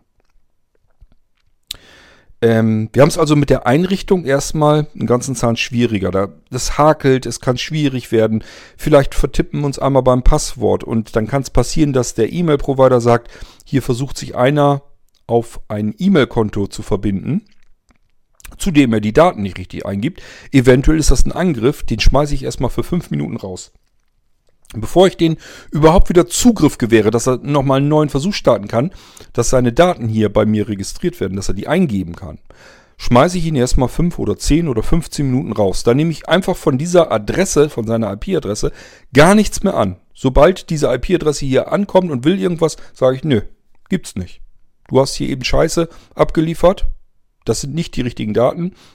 Ähm, das kann sein, dass du ein Angreifer bist. Ich will mit dir erstmal jetzt nichts zu tun haben. Damit diese Automatisierung, diese Bots, die dann ähm, ständige Versuche machen, in ein Postfach, in ein Konto einzudringen, damit die ausgebremst werden. Ein Bot, der 10 Minuten warten muss, damit das nochmal versuchen kann, für den ist das fast aussichtslos, in dieses Konto einzudringen. Und deswegen macht man das so. Es sind Schutzsysteme. Das alles kann mich aber schon hindern und blockieren, wenn ich was einrichte. Habe ich mich einmal vertippt und denke, ach, blöd, habe ich ja, stimmt, hab, ich habe eine Fehlermeldung bekommen, ich weiß aber, woran es liegt. Ich habe, ähm, als ich zum Beispiel äh, bei Blinzeln irgendwie was eintippen wollte, habe ich das D bei Blinzeln vergessen, beispielsweise. Da muss ja das D noch dazwischen. So, dann tippe ich das ein, alle Daten stimmen. Ich sage, hier, versuch's nochmal, dich zu verbinden und kriege wieder eine Meldung, dass das nicht ging. Ist wieder eine Fehlermeldung. Obwohl die Daten jetzt richtig waren. Weil der Server gesagt hat, du hast hier zwei, dreimal versucht, dich anzumelden mit falschen Daten. Du bist wahrscheinlich ein Angreifer. Ich lasse dich für 15 Minuten hier nicht mehr drauf. Das kann passieren. Und schon haben wir es hakeliger mit der Anmeldung. Und das kann jemanden völlig frustrieren, der jetzt Delta Chat ausprobieren will, hat es soweit geschafft, sich ein E-Mail-Postfach irgendwo zu besorgen, hat die Daten davon, tippt die ein, hat sie nur einmal vertippt und schon hat er da Probleme mit Delta Chat zu arbeiten. Und wenn wir, das sind wir leider auch mittlerweile so gewohnt, wenn wir mit einer Software nicht binnen weniger Minuten klarkommen, dann ist das scheiß Software, schmeißen wir wieder runter und suchen uns was anderes. Das ist eben auch der Normaleffekt. So, jetzt haben wir das mit der Anmeldung hinbekommen. Das heißt, unser Delta-Chat funktioniert jetzt endlich. Na, endlich funktioniert es. Jetzt ist mein nächster Tipp. Nehmt wirklich ein eigenständiges Postfach für Delta-Chat. Mischt das nicht mit eurem normalen E-Mail-Postfach. Ja, ich weiß, das funktioniert. Es ist aber nicht wirklich gut. Das kann da durcheinander geraten. Dann kommen Delta-Chat-Nachrichten vielleicht doch mal, werden in das normale E-Mail-Postfach einsortiert kommen dann gar nicht bei euch in Delta Chat an. Wenn ihr da nämlich gesagt habt, ich will nicht wissen, was da an normalen E-Mails kommt, das soll er gleich schön sauber ausfiltern, sondern hier sollen nur drinne sein, was mir per Delta Chat zugesendet wird. Und es passiert bei der Zuordnung in euren, ihr müsst euch vorstellen, euer E-Mail-Postfach, Postfach, da sind Verzeichnisse drinne, Ordner. Und es wird in diese Ordner etwas hineinsortiert und das muss konfiguriert werden. Und wenn das nicht so richtig funktioniert, dann landen eventuell Nachrichten dort nicht, wo sie hin sollen. Und deswegen ist es besser, ein Postfach nur für Delta Chat zu benutzen, dass da gar nicht erst irgendwas mit E-Mails passiert. Dann habt ihr schon mal ein etwas zuverlässigeres System. Das ist schon mal nicht verkehrt. Wenn ihr euch mit Leuten unterhalten möchtet, ähm, also wenn ihr nur begrenzten Freundeskreis habt und wollt, dass eure Kommunikation nicht quer durchs Internet gepustet wird, wobei übrigens verschiedene andere Dinge auch passieren können. Beispielsweise, dass die Nachrichten ewig lange brauchen, bis sie zugestellt werden. Da sind nämlich etliche Server dazwischen. E-Mail ist eben so, dass es von einem Server zum anderen immer weitergereicht wird. Und wenn der eine Server mal ein bisschen trödelt und der andere sagt, ach, ich probiere das aber bei dem Server nochmal in ein paar Minuten, dann verheddert und verhakt sich das so ein bisschen. Und dann dauert es einfach eine Weile, bis die E-Mail von A nach B wirklich ankommt. Das kennt auch jeder, der E-Mails schon mal beispielsweise in Mailinglisten geschrieben hat. Ihr schickt die ab und sagt euch, das hat ja eine Stunde gedauert, bis meine E-Mail äh, dort bei in der Mailingliste auftauchte. Und wir kriegen natürlich diese Anfragen, denn immer eure Mailinglisten-Server ähm, sind lahm oder funktionieren nicht richtig. Wo man dann nur in den E-Mail-Header gucken muss sind Angaben in einer E-Mail, die normalerweise ausgeblendet werden. Euch wird nur der Text einer E-Mail angezeigt. Aber da steht im Prinzip, wie bei so Postämtern, wo jeder seinen Stempel drunter macht, steht bei euch oben drüber, deswegen heißt es E-Mail-Header, äh, steht drüber, wie der Weg verlaufen ist und jedes Mal mit einem Zeitstempel. Man kann exakt gucken, welcher Server hat denn da getrödelt. Und das ist üblicherweise nicht der Mailinglisten-Server, sondern irgendein Server dazwischen. Zwischen dem Server, dem ihr eure E-Mail übergeben habt, damit das von dort aus seinen Weg nimmt und dem Empfänger, sprich dem Mailinglisten-Server oder aber euch als Empfänger, denn wenn das auf dem Mailinglisten-Server ist, ist es ja noch längst nicht bei euch, sondern muss diesen ganzen Weg wieder zurückgehen an euch. Und da ist einfach die Chance groß, dass einer von diesen X-Servern in dieser Kette trödelt. Vielleicht auch mal mehrere. Und dann dauert das einfach. Und genau das kann euch deswegen bei Delta Chat auch passieren. Dass Nachrichten länger brauchen, als man von einem Messenger eigentlich haben möchte. Beim Messenger ist es so, ich tippe etwas, das Ding muss in dem Moment eigentlich beim Empfänger ankommen, der reagiert, schickt mir das zurück und dann muss es bei mir plopp plopp machen. So will man das beim Messenger haben. Und das funktioniert auch, wenn ich es mit einem einzelnen Server zu tun habe, funktioniert das auch. Deswegen ist das ein Vorteil der zentralen Anbieter, WhatsApp und Co., weil sie ihre Serverinfrastruktur an einem Punkt haben. Mein äh, Smartphone, meine App, verbindet sich mit diesem Server, liefert dort das, die, die Nachricht ein. Die muss nur rüber kopiert werden in sozusagen das Postfach, wenn wir auch hier von Postfächern Sprechern sprechen wollen. Die muss nur rüber kopiert werden in das Postfach eines anderen. Und wenn der sich mit diesem zentralen Server verbindet, kann er sie die sofort abholen. Und diese Zustellung von, das ist wie, wenn ihr bei euch zu Hause einen Computer habt, wenn ihr eine Datei nehmt, eine kleine Textdatei und kopiert die von einem Verzeichnis in ein anderes Verzeichnis. Das ist genau das, was bei diesen zentralen Anbietern passiert. Ihr ähm, tippt etwas ein und das ist eine Datei, die auf dem Server bei äh, ähm, diesem Anbieter, bei dem zentralen Anbieter auf dem Server abgelegt wird, in einem Ausgangspostfach sozusagen. Der wird, die wird genommen und rübergeschubst auf einen anderen und in dem Moment taucht sie bei dem nächsten schon auf. Das Ganze natürlich noch hoch optimiert, deswegen geht das so schön einfach und schnell. Das ist bei E-Mails anders. Hier sind ganz viele Server beteiligt und das dauert. Das kann dauern. So, wenn ihr einen bestimmten Freundeskreis habt, dann versucht euch bei Delta Chat auf einen bestimmten E-Mail-Provider ähm, zu fixieren, dass ihr einfach sagt, wir schnappen uns ein und denselben Provider und da richten wir unsere Postfächer ein und dann unterhalten wir uns über Delta Chat. Das ist schon mal ein großer Vorteil, den ihr dann habt. Dann ist das so ähnlich. Da eure Nachricht läuft zwar immer noch über verschiedene Server, aber sie kommt auf einem Server an und wird auch hier von einem Postfach zu einem anderen rüber kopiert. Und deswegen geht das da in dem Fall dann auch eben deutlich schneller. So, ihr wisst, wir haben bei Blinzeln beispielsweise äh, Jubiläumsjahr, 20 Jahre Blinzeln. Wenn ihr ein Delta Chat Postfach braucht, dann meldet euch bei Blinzeln, kriegt ihr für ein Jahr kostenlos.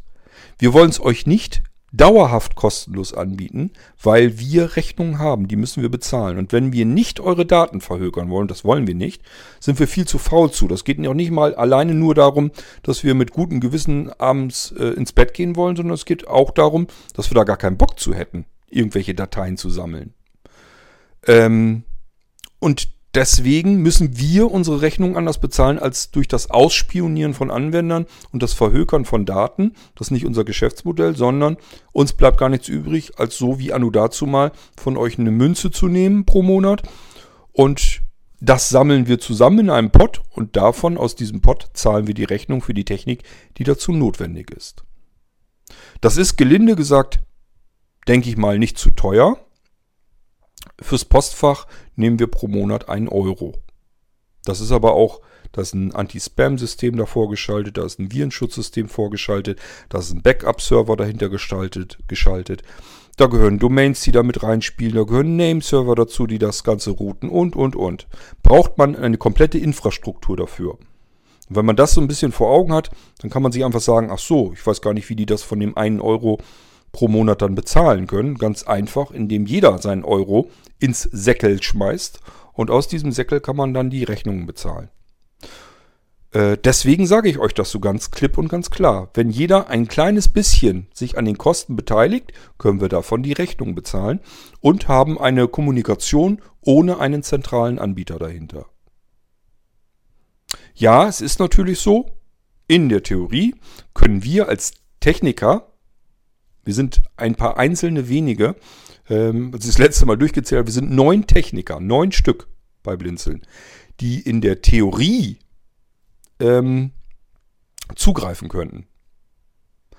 Äh, uns interessiert das Ganze aber natürlich nicht. Und bei Delta Chat ist es tatsächlich so, jetzt kommt das nämlich da hinzu, es ist tatsächlich so, dass es dort eine Ende-zu-Ende-Verschlüsselung gibt. Und hier müsst ihr nicht Delta Chat vertrauen, dass er euch die Wahrheit sagt, sondern hier könnt ihr es nachprüfen. Ihr könnt nämlich in euer Delta-Chat-Postfach, weil es ein normales E-Mail-Postfach letzten Endes ist, könnt ihr reingehen, gucken und seht dort die Nachrichten in Klartext, die angekommen sind. Und werdet feststellen, da kann ich ja gar nichts von lesen. Das ist ja eine ganz andere Sprache. Das ist ja alles nur Datenmüll. Das liegt daran, weil es verschlüsselt ist.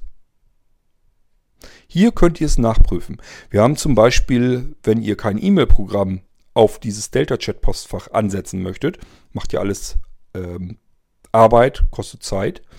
äh, könnt ihr unser E-Mail-Web-Interface nehmen. Ihr könnt euch also auf einer Webseite einloggen mit den Daten, die ihr zu eurem Postfach bekommen habt. Könnt ihr euch in einem Webinterface einloggen. Übrigens könnt ihr dort auch weitere Funktionen benutzen, beispielsweise ähm, Filter anlegen, was wohin sortiert werden soll und so weiter und so fort. Kann man so allerlei mitmachen mit dem Ding. Aber das Schöne ist, hier kann ich in mein Delta-Chat-Postfach reingucken, bevor mir das in Delta-Chat angezeigt wird.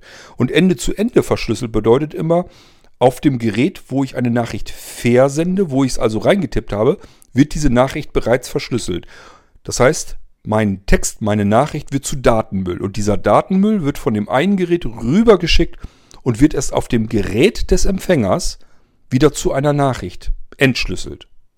Und auf diesem Weg dazwischen ist das nur ein Haufen Datenmüll. Und diesen Datenmüll könnt ihr euch bei uns angucken, indem ihr in dieses E-Mail-Web-Interface reingeht, in euer Delta-Chat-Postfach reinguckt und schaut euch mal an, wie sehen diese Nachrichten eigentlich aus, wenn sie verschlüsselt sind. Ihr könnt kontrollieren, dass das stimmt, dass Delta-Chat die Nachrichten, die Kommunikation zwischen euch und euren Empfängern verschlüsselt. Hier müsst ihr nicht dem Anbieter vertrauen, ihr könnt es nachschauen. Ihr seht die Nachricht, ihr seht den Zeitstempel, ihr seht, woher es kommt, aber ihr könnt nicht in die Nachricht reingucken. Das ist alles Müll, Datenmüll. Der wird erst entschlüsselt bei euch auf dem Gerät, wenn ihr das empfangt. Hier hat das nicht alles nur was mit Vertrauen zu tun. Ich muss hoffen, dass das so stimmt, was mir der Anbieter da erzählt. Ich kann es hier in diesem Fall nachprüfen. Das ist ein ganz entscheidender, riesengroßer Unterschied. Ob ihr es tut oder nicht, ist eine andere Sache. Aber hier muss man nicht sagen, na ja, eigentlich kann ich dem ja nicht vertrauen. Der, sein Geschäftsmodell ist, mich auszuspionieren und alles über mich zusammenzusammeln, wie so ein Stalker. Würdet ihr einem Stalker da draußen, der bei euch vor dem Wohnzimmerfenster steht und die ganze Zeit protokolliert, wann ihr nach Hause kommt, wann ihr das Haus verlasst, wann ihr aufs Klo geht, wann ihr schlafen geht, wann ihr unter die Dusche geht, würdet ihr solch einem Menschen vertrauen, der bei euch äh, um euer Haus herum im Garten lungert und die ganze Zeit euch stalkt? Natürlich nicht. Bei einem Internetanbieter ist das nicht so schlimm. Da interessiert euch das nicht weiter. Aber ich sag ja, hier in diesem Fall bei Delta Chat müsst ihr nicht diesem Stalker vertrauen, dass der euch das erzählt, dass das alles so seine Richtigkeit hat. Hier könnt ihr es nachprüfen. Ein Riesenunterschied. Und ich habe kein, kein zentrales System, sondern ein komplett dezentrales System. Bedeutet, ich kann im Prinzip sogar meinen eigenen Server zu Hause betreiben und lasse da die ganze Kommunikation laufen. Ich kann mir aber auch, weil das technisch eine höhere Hürde ist, das muss man erstmal drauf haben, kann ich aber auch genauso gut sagen, ich suche mir irgendeinen kleinen Anbieter, der mir E-Mail-Postfächer anbietet und dann zahle ich da eben meinen Euro pro Monat. Vielleicht bieten es euch andere dann auch billiger an. Einfach mal ein bisschen gucken.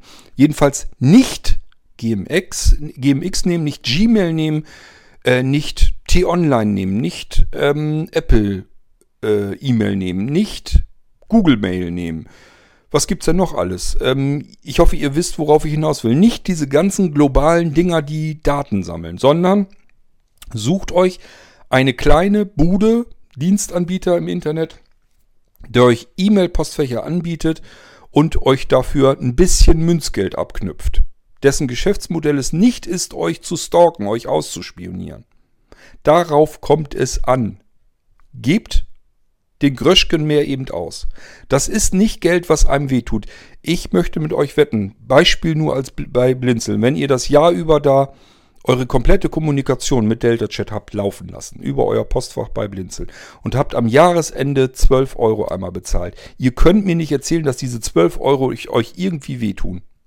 Das ist einmal Kaffeekuchen, was wir im Moment sowieso nicht, was wir im Moment sowieso nirgends bestellen können. Das ist einmal Tasse Kaffee oder Kännchen Kaffee mit einem Stückchen Kuchen dabei. Dann haben wir die 12 Euro schon weg. Oder einmal zu McDonalds gegangen, dann sind diese 12 Euro. Da könnt ihr ihre komplette, ein komplettes Jahr eure gesamte Kommunikation drüber laufen lassen.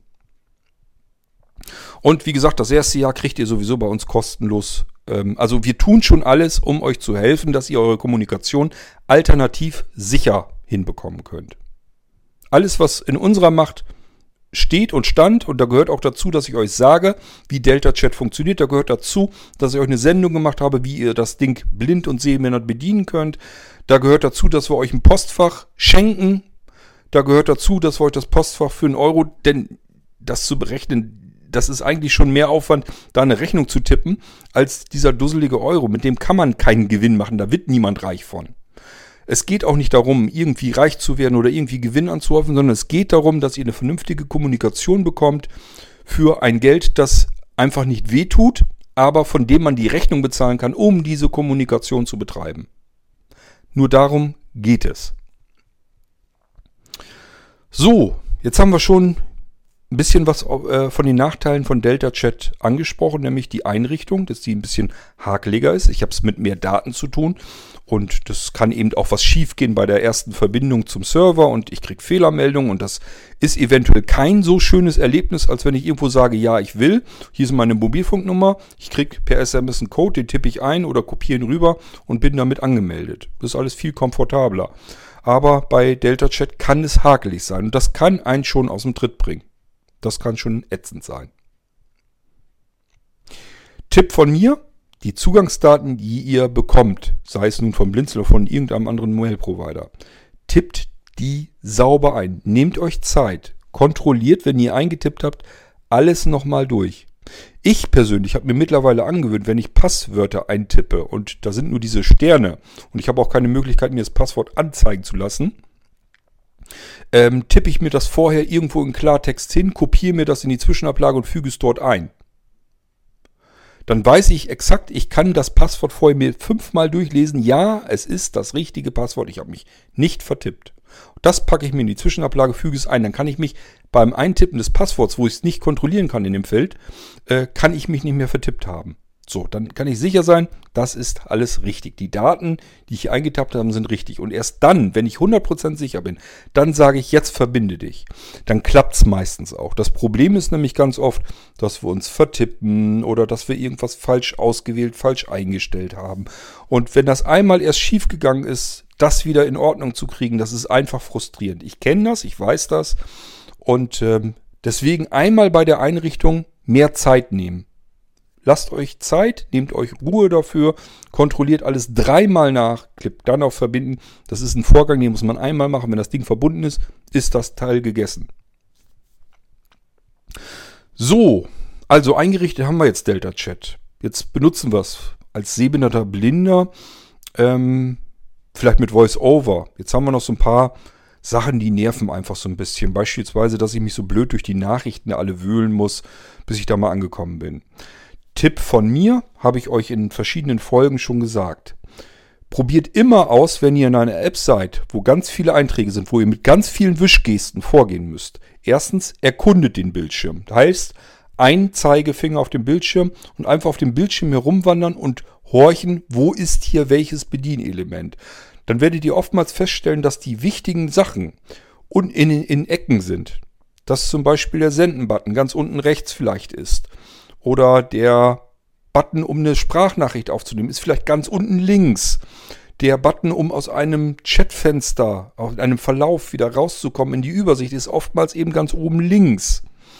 Ähm, um sich irgendwas zusätzlich einzeigen zu lassen oder irgendwelche zusätzlichen Einstellungen vorzunehmen, ist ganz oft oben rechts. Und so müsst ihr euch den Bildschirm mal erkunden. Dann könnt ihr nämlich oben von den Ecken ausgehen, ganz schnell dorthin kommen, wo ihr hin wollt. Und müsst nicht mit Wischgesten jedes einzelne Element abblättern. Das nervt nämlich, das weiß ich. Es muss aber nicht sein. Einmal den Bildschirm erkunden. Je mehr Elemente da drauf sind, wo ihr die ganze Zeit am Wischen seid, desto eher müsst ihr darauf kommen, ich gucke mir mal den Bildschirm jetzt an. Das kann ja nicht angehen, dass ich hier 100 Wischgesten machen muss muss, um da hinzukommen, wo ich hin will. Wenn ihr dieses Gefühl habt, ich bin hier wie so ein Blödmann am Wischen, den Bildschirm erkunden. Wo ist was? Tipp Nummer 1. Tipp Nummer 2. Ihr könnt ganz schnell an den Anfang eines Bildschirms, also auf das erste Element springen mit VoiceOver, indem ihr mit vier gleichzeitigen Fingern oben an den Rand des Bildschirms ran drauf tippt. Einmal, also wenn VoiceOver aktiviert ist, einmal mit vier Fingern einfach den Daumen abspreizen, die restlichen vier Finger auf den Bildschirm ganz weit oben drauf tippen. Dann wird VoiceOver üblicherweise das erste Element auf diesem Bildschirm fokussieren. Und dann einfach mal ein, zwei, dreimal wischen, gucken, was da so ist. Dann kommt man nämlich viel schneller, als wenn man tausendmal wischen muss. Das gleiche Spiel funktioniert am unteren Ende des Bildschirms. Wenn ihr da mit vier Fingern aufditscht, dann wird das letzte Element auf diesem Bildschirm fokussiert. Auch das mal ausprobieren. Ich sagte ja, ganz oft ist das, beispielsweise in WhatsApp ist es eigentlich am idealsten. Bei WhatsApp ist es so, ganz unten mit vier Fingern, ich habe das letzte Element fokussiert und das ist nämlich der Senden-Knopf. Ganz viele von euch benutzen WhatsApp, bekommen irgendeine Push-Up-Meldung rein, äh, haut den Fokus euch raus, irgendwo am oberen Bildschirmrand. Wenn ihr jetzt die Nachricht aufgenommen habt und wollt dann auf Senden drücken, ist der Fokus aber vielleicht irgendwo ganz weit oben und jetzt wischt ihr da wie blöde drun, äh, durch, bis ihr endlich mal auf Senden kommt. Muss nicht sein, einfach mit vier Fingern auf den unteren Teil des Bildschirms einmal tippen, dann wird Senden sofort fokussiert. Müsst ihr nur noch mit einem Finger dann nochmal doppelt hinterher tippen und das Ding ist erledigt. Und ja, das funktioniert nicht immer 100% perfekt, wenn ihr da drauf tippt und ein Finger kommt ein bisschen neben dem Bildschirm am, am Tragen oder sonst irgendetwas. Ist nicht schlimm, einfach normal. Es passiert sonst nichts. Einfach noch einmal mit vier Fingern. Beim zweiten oder dritten Mal funktioniert es immer noch alles viel schneller, als mit 50 Wischgesten durch den Bildschirm von Element zu äh, Element zu hangeln. Auch das ist eine Hilfe in Delta Chat. Dann nächster Tipp. Hört euch die Episode an, die ich euch aufgenommen habe, wo ich euch Delta Chat zeige, wo ich euch alle Elemente vorstelle und euch sage, wo ihr was findet und wie, was es zu bedeuten hat und wie es funktioniert. Hört euch die Episode an und am besten schnappt ihr euch Delta Chat, hört die Episode ein bisschen, probiert das aus selber, hört dann wieder ein Stückchen weiter, geht da auch in den Bereich und probiert auch das wieder aus, sodass ihr das exakt nachverfolgen könnt. Dann habt ihr Delta Chat im Griff. Das funktioniert dann auch. Andere kriegen es ja auch hin, dann kriegt ihr das auch hin. Auch die Sprachnachricht, ich habe euch das gezeigt, wo die sitzt wo ihr da rankommen könnt. Wer die Episode nicht gehört hat und mit Delta Chat zum ersten Mal im Gang ist, der weiß gar nicht, wo kriege ich denn meine Sprachnachricht da rein. Da ist ja gar kein Knopf dafür. In Delta Chat wird es so genutzt, dass eben die Sprachnachricht der eigentlichen Nachricht angehängt wird, so wie man es von E-Mails her kennt. Also muss man dorthin, wo man Anhänge an die Nachricht hängt. Da ist auch ein Punkt Sprachnachricht aufnehmen. So könnt ihr Sprachnachrichten aufnehmen. Und wenn ihr das dann einmal merkt, dass ihr eine Sprachnachricht hin und her geschickt habt, werdet ihr feststellen, dass in Delta Chat die Audioqualität sagenhaft ist. Das ist, ein ganz, das ist eine ganz andere Hausnummer als das, was ihr von WhatsApp an Audioqualität gewohnt seid. Das macht richtig Spaß, Sprachnachrichten mit Delta Chat hin und her zu schicken, weil das eine ganz andere Audioqualität ist. Die kann ich hier wunderbar eins und eins im, im Podcast auch verwenden, wenn ihr mir Delta Chat Nachrichten aufnehmt. Wenn ihr was irgendwas als Audiobeitrag veröffentlicht haben wollt, schickt mir das per Delta-Chat. Einfach reinquatschen, abschicken, fertig. Habe ich in der perfekten Audioqualität hier. Das ist ein großer Vorteil bei Delta, Delta Chat. So, aber wir waren bei den Nachteilen. Was haben wir denn noch als Nachteil? Die Push-Notification, also dieser Batch-Zähler zum Beispiel auch, auf dem iPhone bei iOS ähm, funktioniert nicht 100% zuverlässig. Auch das haben schon mehrere festgestellt. Das ist einfach so. Das ist auch nicht so einfach. Das Problem ist ein Problem, was noch mehr Apps früher hatten, teilweise immer noch haben. Das kommt leider vor. Das hängt so ein bisschen damit zusammen, wie das Ganze eben wieder funktioniert. Denn Delta Chat muss ja im Prinzip eigentlich im Hintergrund dauernd nachgucken, äh, gibt es neue Nachrichten in diesem IMAP-Postfach. Das darf es aber auch wieder nicht zu oft tun, denn wenn es das die ganze Zeit über macht, habt ihr nämlich das Problem, dass äh, Delta Chat euren Akku leer lutschen würde. Das wollt ihr auch nicht. Ihr wollt nicht, dass euer Akku nur noch drei Viertel des Tages hält und wenn ihr dann guckt, was ist das denn? Delta Chat hat mir den ganzen Akku leer gelutscht. Dann könnte er das einhalten, dass er sagt, oh, Nachricht angekommen, ich habe gerade äh, geguckt, so wie ich das alle 20 Sekunden mache, alles klar, zeige ich mal eben an, dass die Nachricht gekommen ist. Ähm, deswegen, das ist alles nicht so richtig 100 Prozent. Äh, das sind eben Nachteile, die ich dann in Kauf nehmen muss, wenn ich WhatsApp nicht benutzen möchte. Und mit WhatsApp haue ich alle anderen mit in denselben Topf rein. Warum habe ich euch eingangs dieser Sendung hier erklärt?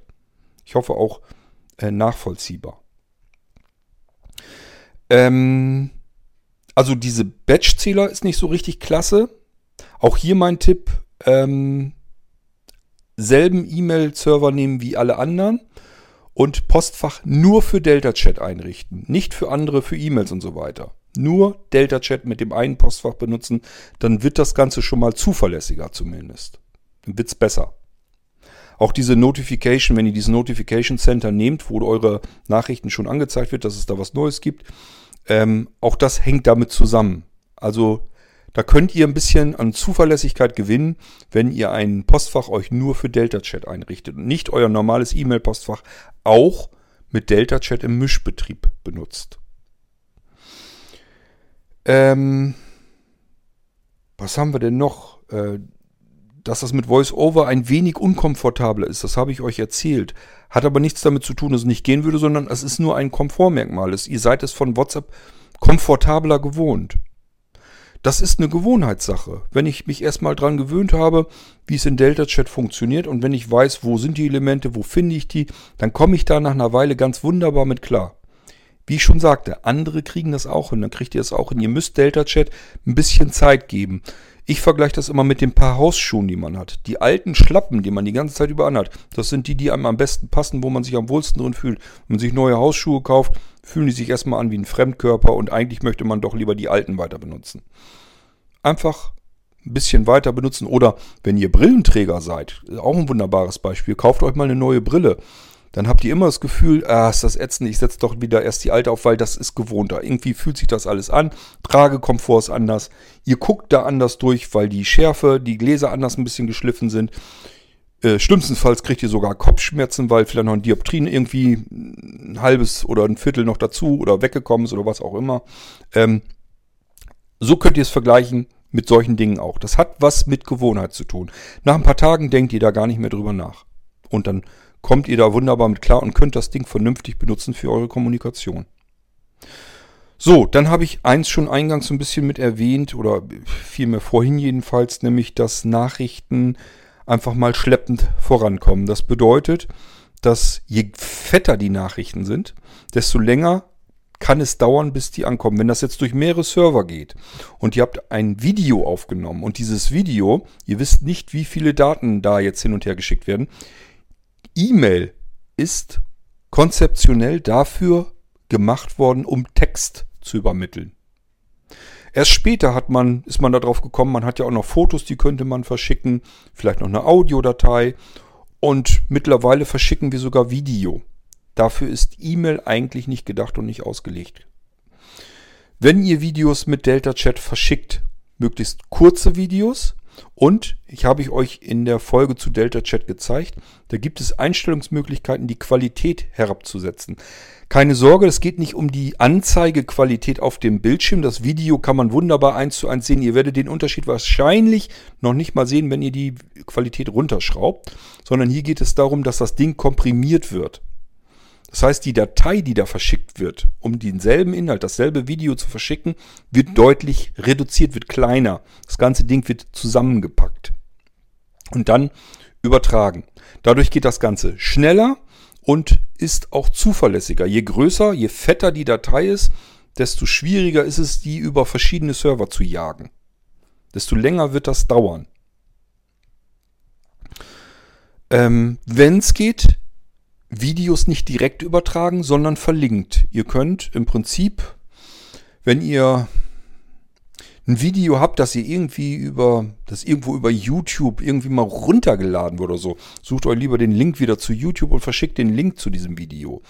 Oder aber ladet das Video auf irgendeinen Server hoch im Internet oder packt es in eure Dropbox rein, macht aus dem Video einen öffentlichen Link und schickt den Link an den Empfänger. Ich weiß, das hat alles wieder mit technisch mehr Aufwand zu tun. Ich muss auch wissen, wie das funktioniert und das ist alles nicht so einfach.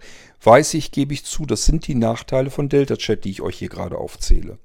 Das kann manchmal etwas weniger komfortabel sein und manchmal ist die Hürde und der Anspruch an, die, an das Technikverständnis auch höher.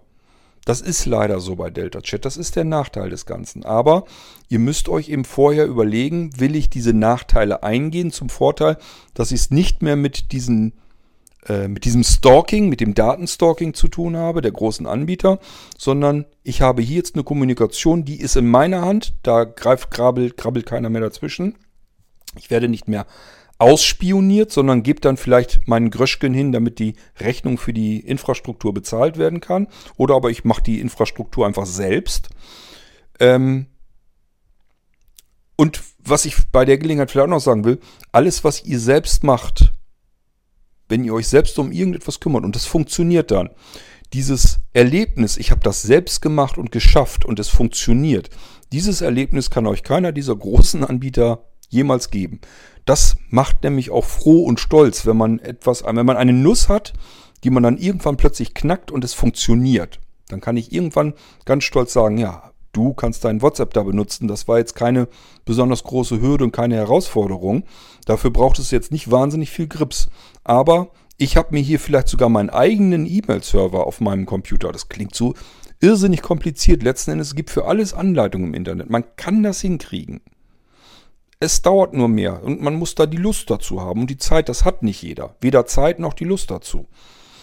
Aber es macht auch froh äh, und stolz, wenn man das macht, hat da Arbeit reingesteckt und das ist dann irgendwann fertig.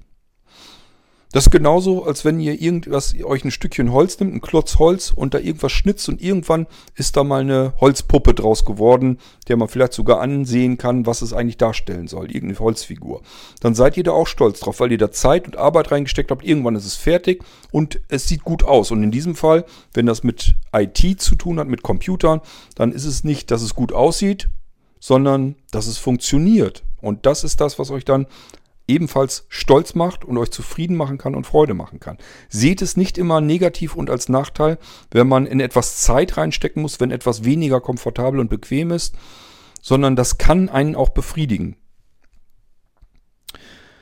Ähm, ansonsten, wie gesagt, wenn es euch ähm, technisch für euch keine Herausforderung ist, dass ihr sagt, ich habe das schon öfter gemacht, dass ich in meiner Dropbox oder einem anderen Cloud-Dienst, auch hier, Blinzeln bietet eine Cloud-Lösung an. Und ich werde euch ganz genau sagen und erklären hier im Podcast, wie diese Cloud funktioniert, wie ihr Dateien freigeben könnt, wie ihr Ordner freigeben könnt, wie ihr den Link gleich in der Zwischenablage habt. Das ist, passt nämlich alles zusammen.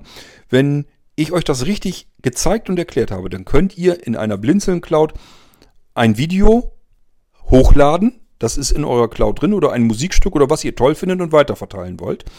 Und könnt diese Datei freigeben, habt den Link in der Zwischenablage. Jetzt wechselt ihr rüber zu Delta Chat in, den Nach in das Nachrichteneingabefeld, macht einen Doppeltipp, geht auf Einsetzen und der Link wird dort dann eingefügt. Und andere, die diesen Link dann erhalten, erhalten nicht die Datei dann vielleicht, aber dafür erhalten sie die Nachricht ratzfatz tippen auf den Link drauf und sehen trotzdem euer Video, hören trotzdem euer Musiklied oder das Album, was ihr freigegeben habt oder was auch immer. All das funktioniert, man muss es nur ein bisschen anders machen. Es ist ein bisschen weniger komfortabel. Das ist aber ganz oft so der Fall, dass wir, wenn wir etwas sicher haben wollen vor dem Machwerk äh, der großen Anbieter und vor dem Ausspionieren, dann haben wir es oft mit Komforteinbußen zu tun. Das heißt nicht, es geht gar nicht und es ist alles Käse, sondern es ist weniger komfortabel. Das ist alles, was wir dann haben. Wir müssen ein bisschen mehr unseren eigenen Grips einschalten, wir müssen ein bisschen mehr selbst machen und auch selbst mehr wissen. Aber man kann es alles hinkriegen. Delta Chat ist kein Hexenwerk, da sind noch ganz andere Menschen mit klargekommen, das kann jeder von euch auch. Und das Einzige, was eben ist, ihr müsst bereit sein dazu, diese Nachteile einzugehen. Dann könnt ihr das einzige Mal wirklich sagen, ich habe ein gutes Gefühl, meine Daten werden nicht bei irgendeiner Datenkrake zusammengesammelt, auch nicht die Daten, die ich für über andere Personen hier erfasse, sondern ich bin hier Herr meiner Daten. Das ist die einzige Möglichkeit, einen dezentralen Dienst ähm, zu benutzen. Und äh, was Messenger angeht, kenne ich persönlich im Moment nur Delta Chat. Das heißt nicht, dass es keine anderen gibt. Da gibt es mit Sicherheit noch mehr. Aber es ist der einzige, den ich bisher so ähm, ausprobiert habe, wie ich gesagt habe, das kann man weiterempfehlen. Das geht, das funktioniert. Es ist blind und sehbehindert benutzbar. Und es funktioniert auch so lala ganz gut. Ähm, und ich bin vor allen Dingen, wenn ich von WhatsApp komme, müsste ich da eigentlich relativ gut mit klarkommen, weil ich das ungefähr auch so von WhatsApp her gewohnt bin und kenne. Ähm, ich bin am überlegen, ob mir noch weitere Nachteile einfallen. Aber ich glaube, so im Großen und Ganzen sind wir es bei Delta Chat durch. Ach ja, die Gruppen, genau. Gruppen ist ein ganz großes Problem. Weil wir ja auch bei Blinzeln euch Delta Chat Gruppen anbieten wollen. Wir haben bei WhatsApp WhatsApp-Gruppen logischerweise. Und ähm, dadurch, dass vermehrt Leute sagen, ich möchte eigentlich WhatsApp gar nicht benutzen oder nicht mehr benutzen, sondern ich möchte mir Alternativen suchen. Delta Chat probiere ich mal aus Jetzt wäre es aber schön, wenn ich die Gruppen weiter benutzen könnte. Mir, ich war gerne in der WhatsApp-Gruppe von Blinzeln drin, möchte WhatsApp aber nicht mehr benutzen, würde aber gerne die Gruppen weiter benutzen. Einfach weil ich da Informationen bekomme oder mal eben schnell eine Sprachnachricht reinschicken kann, was bei E-Mail immer sehr aufwendig ist, teilweise gar nicht richtig möglich ist bei Mailinglisten. Und äh, das möchte ich aber gerne mit benutzen können. Also brauche ich wieder so eine Messenger-Gruppe. Das versuchen wir mit Delta Chat umzusetzen, aber auch hier, es ist alles deutlich weniger komfortabel. Gruppen ist etwas, was Delta Chat noch bisher ein bisschen stiefmütterlich behandelt. Hier funktionieren Gruppen nämlich nicht so, dass die sich sagen, das ist wie so eine, wie eine Mailingliste, dass es einen Administrator gibt, der diese Gruppe sozusagen betreut, sondern hier ist es mehr so, ähm, ein Freundeskreis oder ein Familienkreis trifft sich zusammen und macht eine Gruppe zusammen. So denken die bei Delta Chat. Das hat nichts damit zu tun, dass man eine Gruppe anbietet, jeder kann sich daran anmelden, sondern hier hat es mehr damit zu tun, wir sind eine kleine Gruppe und wollen uns jetzt, ähm, wollen nicht jedem Einzelnen irgendwie eine Nachricht schicken oder jeden Einzelnen jemals, jemals äh, immer dazu hinzufügen als Empfänger, sondern wir wollen eine Gruppe haben und was einer da reinschickt, sehen dann alle. Das ist bei Delta Chat einmal technikbedingt durch dieses ähm, Dezentrale.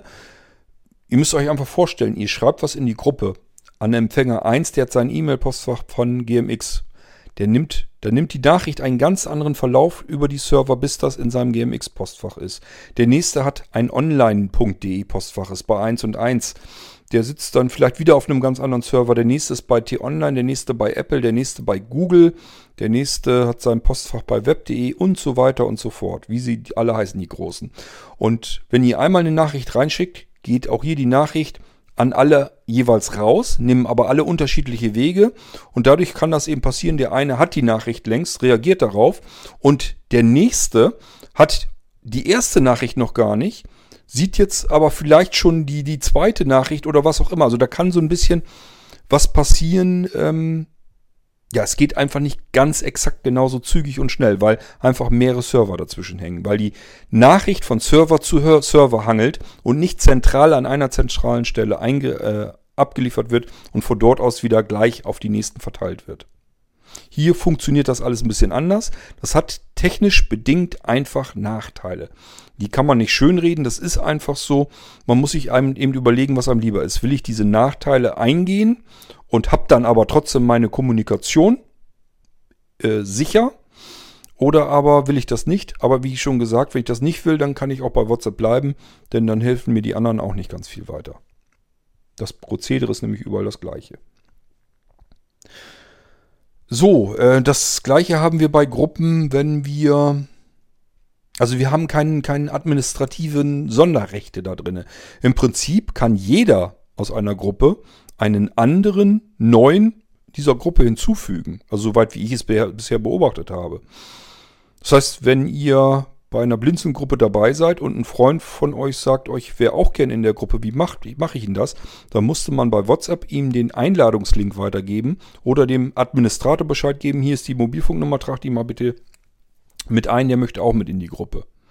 Bei den ähm, Delta-Chat-Gruppen ist es anders. Hier geht man davon aus, dass die Gruppen vertrauensvoll miteinander umgehen, weil es ein Freundeskreis oder eine Familie ist oder ein, wie auch immer, eine Gruppe von Menschen, die sich kennen und die Gutes voneinander wollen. Das ist aber bei den WhatsApp-Gruppen nicht immer so gegeben. Da sind auch Leute dabei, die wollen das Ganze ein bisschen trollen und nerven die anderen und so weiter und so fort. Da braucht man administrative besondere Rechte, damit man diese Leute äh, ja eben auch schnell wieder loswerden kann. Das ist bei Delta Chat alles, da gibt es nicht ganz so viele Werkzeuge. Also da müssen wir schauen, wie wir mit den Gruppen klarkommen. Funktioniert das oder funktioniert das nicht? So, und das bringt mich zu anderen Nachrichten, die ich bekommen habe, ähm, dass sie die Probleme eben auch so sehen, die wir eben auch sehen, die ich auch alle hier eben schon angesprochen habe bei Delta Chat. Ähm, und trotzdem möchte ich es ausprobieren weil ich keine andere Alternative sehe. Ich habe keine andere Alternative in petto. Und wir müssen uns einfach überlegen, wollen wir jetzt einfach so weitermachen und scheiß der Hund drauf? Wir bleiben alle bei WhatsApp und dann ist das alles so. Werden wir auch bleiben. Also wir können uns das als Blinzeln-Plattform gar nicht erlauben, bei WhatsApp zu sagen, wir machen hier jetzt alles tot, was bei WhatsApp ist. Wir haben mehrere WhatsApp-Gruppen und da sind auch viele Leute, die sich da unterhalten und treffen. Und äh, das machen wir nicht, nicht kaputt, also das werden wir nicht löschen.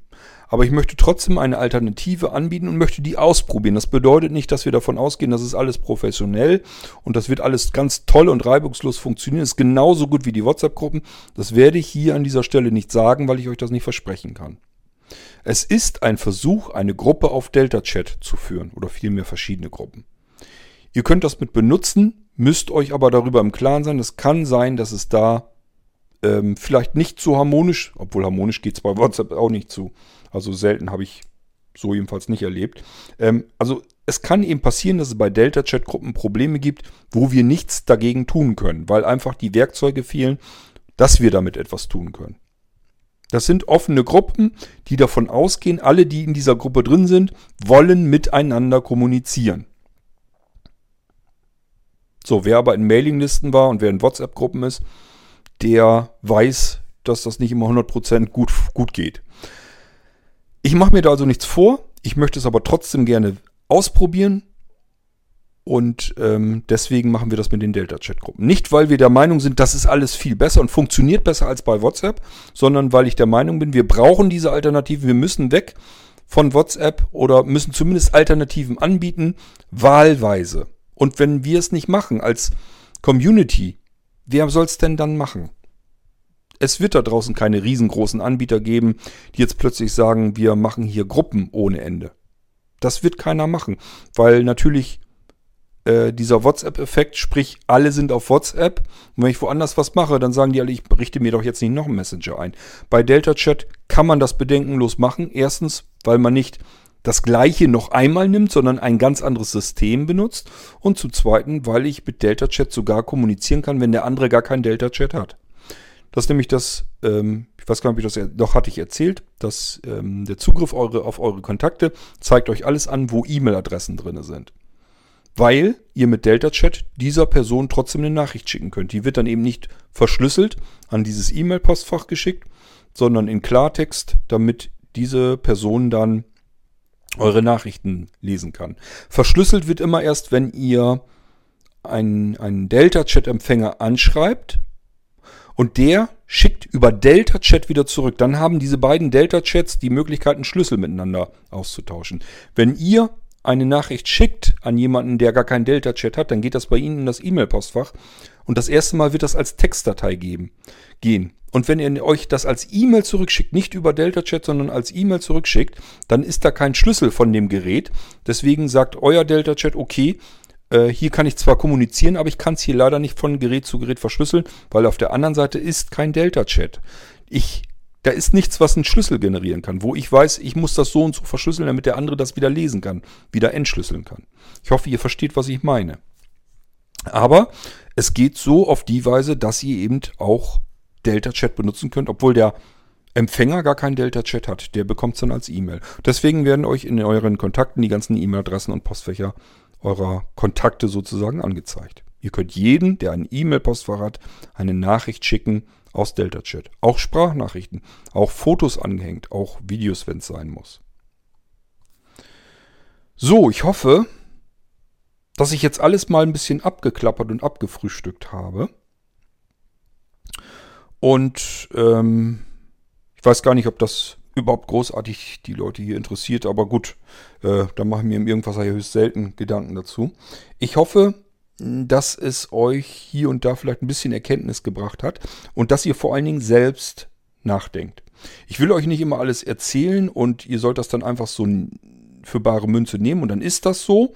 Das solltet ihr nie tun, weder bei mir noch bei irgendjemand sonst, sondern wenn ich euch hier etwas erzähle, soll ich das eigentlich mehr dann zu inspirieren, euch eigene Gedanken zu machen, das, was ich euch hier erzählt habe und das, was ich zu etwas meine, einfach mal zu hinterfragen, könnte da was dran sein, selbst auf Recherche zu gehen und vor allen Dingen bitte nicht immer alles ähm, einfach so nehmen, wie es ist. Wenn euch jemand anders Signal und Threema und Telegram empfiehlt, weil das besser ist, dann liegt das meistens daran, weil er sich einfach noch gar keinen Kopf darum gemacht hat, ob man, wenn man das eine System nicht will, vielleicht das ganze System, die ganze Technologie darunter und das ganze Geschäftsmodell alternativ austauschen muss. Sondern er sagt sich einfach, hier die Datenschutzbedingungen, da, die dürfen alles und da sind die Datenschutzbedingungen, die grenzen das so ein bisschen ein und gewähren einem so ein bisschen mehr Datenschutz. Das ist nur eine Textdatei, die einem angezeigt wird. Ob der Anbieter das so macht, keiner kontrolliert es. Also ist es im Prinzip egal. Die Technik dahinter und vor allen Dingen, was ich immer wieder sage, das Geschäftsmodell ist exakt das gleiche. Sie wollen euch ausspionieren und eure Daten haben. Nichts anderes. Das wollen sie zu Geld machen. Egal welcher dieser Anbieter es ist. Und insofern kommt ihr vom Regen in die Traufe, wenn ihr von einem zu einem anderen geht. Er ist nur kleiner. Und deswegen, weil er kleiner ist, versucht er sich erstmal irgendwie zu behaupten, abzuheben von dem Bösen. Er will dann der Gute sein, aber wartet's ab, wenn der nur groß genug ist, dann kann er sich auch mehr genehmigen. Die sind deswegen ein bisschen vorsichtiger mit dem, was sie veröffentlichen, was sie euch erzählen, was sie euch, äh, wie sie versuchen, euer Vertrauen zu gewinnen. Mit dem sind sie vorsichtiger, weil sie natürlich nicht diese große Benutzerbasis haben. WhatsApp kann sich viel mehr erlauben als ein Threema oder Telegram. Ähm, wenn die aber genauso groß sind, werden die sich genauso benehmen wie alle anderen großen Datenkraken auch. Ob Google oder wie sie alle heißen. Alle, die äh, eine bestimmte Größe haben, die Relevanz haben, weltweit, ähm, sind alle gleich viel böse. Da gibt es kein Gut und Böse dazwischen. Okay. Ich denke mal, wir haben so ziemlich alles in dieser Folge drin was es hier zu erzählen gibt, jedenfalls von meiner Seite. Ich kann euch nur dazu ermutigen, probiert Delta Chat aus, nehmt die Nachteile hin, wie sie sind. Wir werden ähm, bei den Delta Chat Gruppen, ähm, da kann man auch ein bisschen das Ganze automatisiert mit der Anmeldung und so weiter hinbekommen, nämlich indem man QR-Codes nimmt. Das heißt, ähm, wir werden es hier so machen, dass ihr früher oder später, wenn das mit diesen Delta Chat Gruppen einigermaßen läuft und angenommen wird und wir feststellen, kann man machen, geht, dann werden wir uns darum kümmern, dass wir zu jeder unserer Gruppen einen QR-Code haben. Das ist ein, ein, eine Grafik, ein kleiner Kasten, in dem kleine Klötze drin sind. Und diese Grafik werden wir bei uns auf dem Server abspeichern und die Adresse zu dieser Grafik, zu der Grafikdatei auf dem Webserver, werden wir in ISA reinnehmen, sodass ihr, so wie wir, wie ihr unsere WhatsApp-Gruppen euch per ISA zuschicken lassen könnt, werdet ihr auch unsere Delta-Chat-Gruppen sehen. Nur könnt ihr hier nicht auf einen Einladungslink klicken, sondern auf einen Link, der dann eine Grafik bei euch auf dem Bildschirm anzeigt. Und dann müsst ihr im Prinzip in Delta Chat rein, in euer Delta Chat, in die App und dann gibt es da einen Bereich, den habe ich euch im Irgendwasser auch gezeigt und euch auch gezeigt, wie das Ganze funktioniert. Und da steht dann QR-Code ähm, scannen oder sowas stand da, glaube ich. Da müsst ihr drauf und dann ist die Kamera bei euch aktiv. Und dann haltet ihr einfach und kreist mal so ein bisschen über den Bildschirm rüber, wo diese Grafik an, angezeigt wird, dieser QR-Code. Das ist auch sehbehindert und blind hinzubekommen. Wir haben das auch alles schon längst durchprobiert und ausprobiert. Das ist machbar. Das kann man hinkriegen. Es ist nur nicht so schön komfortabel, wie eben auf einen Link zu klicken. Was ich ja immer wieder sage. Es ist eben ein wenig weniger komfortabel. Aber wir müssen uns überlegen, wollen wir eine Alternative oder wollen wir keine? Aber wenn eine Alternative, dann bitte so, dass das ganze Grundgerüst alternativ ist. Und nicht von einem Bösen zum nächsten Bösen. Das ist Quatsch. Den einen Stalker vorm Fenster auszutauschen gegen einen anderen bringt gar nichts. Dann haben wir nur einen anderen Stalker. Wir müssen den loswerden, dass der weg ist. Und das kriegen wir nur hin, wenn wir wieder unsere Kommunikation in eigenen Händen haben. Das hat man früher eigentlich ganz gerne so gemacht. Deswegen kam das mit der E-Mail auf, dass das dezentral ist. Ja, und ähm, im Prinzip war das Grundgerüst schon sehr gut. Nur heutzutage will keiner mehr per E-Mail kommunizieren. Da müssen wir eben gucken, wie wir die neuen Sachen, so wie wir sie gerne benutzen, auf diese alten Grundstrukturen, die Art der Verteilung von Nachrichten, das müssen wir uns wieder angewöhnen. Ich meine damit nicht IMAP als Protokoll, dass wir uns irgendwie versuchen, irgendwas auf E-Mail aufzubauen, sondern das Prinzip, dass wir keinen zentralen Punkt haben, sondern einen dezentralen Punkt und dass diesen dezentralen Punkt, dass jeder den im Prinzip selbst machen kann. So dass man immer genau beherrscht, wer hat welche Daten von mir. Nur das ist die einzige Möglichkeit und das ist die einzige Alternative, die wir haben zu den dicken Anbietern. Okay, Das soll es von mir gewesen sein zu diesem Thema. Werden wir wahrscheinlich wohl eine S-Folge hier draus machen, nehme ich mal an. S wie Sicherheit. Und ich hoffe, ja, dass es euch zum Nachdenken anregt und ihr überlegt, ob es für euch Sinn macht, Alternativen zu suchen. Wenn ja, bitte nicht diese anderen Anbieter. Das sind keine Alternativen, sondern das ist, äh, keine Ahnung, den einen Teufel mit zwei Hörnern auszuwechseln gegen den Teufel mit einem Horn drauf. Mehr ist es dann nicht. Okay, wir hören uns sicherlich irgendwann bald wieder hier im Irgendwasser und bis dahin sage ich, haltet eure Kommunikation sauber, fair und sicher in eigenen Händen. Bis bald, euer König Kurt.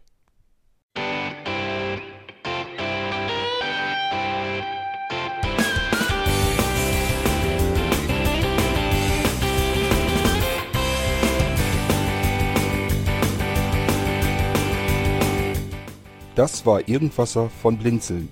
Wenn du uns kontaktieren möchtest, dann kannst du das gerne tun per E-Mail an podcast.blinzeln.org oder über unser Kontaktformular www.blinzeln.org.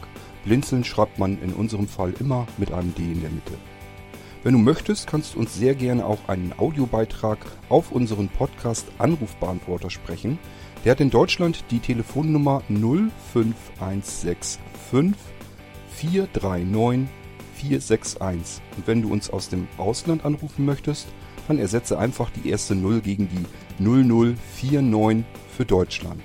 Wir bedanken uns für dein Interesse und freuen uns schon darauf, wenn du auch beim nächsten Mal wieder mit dabei bist.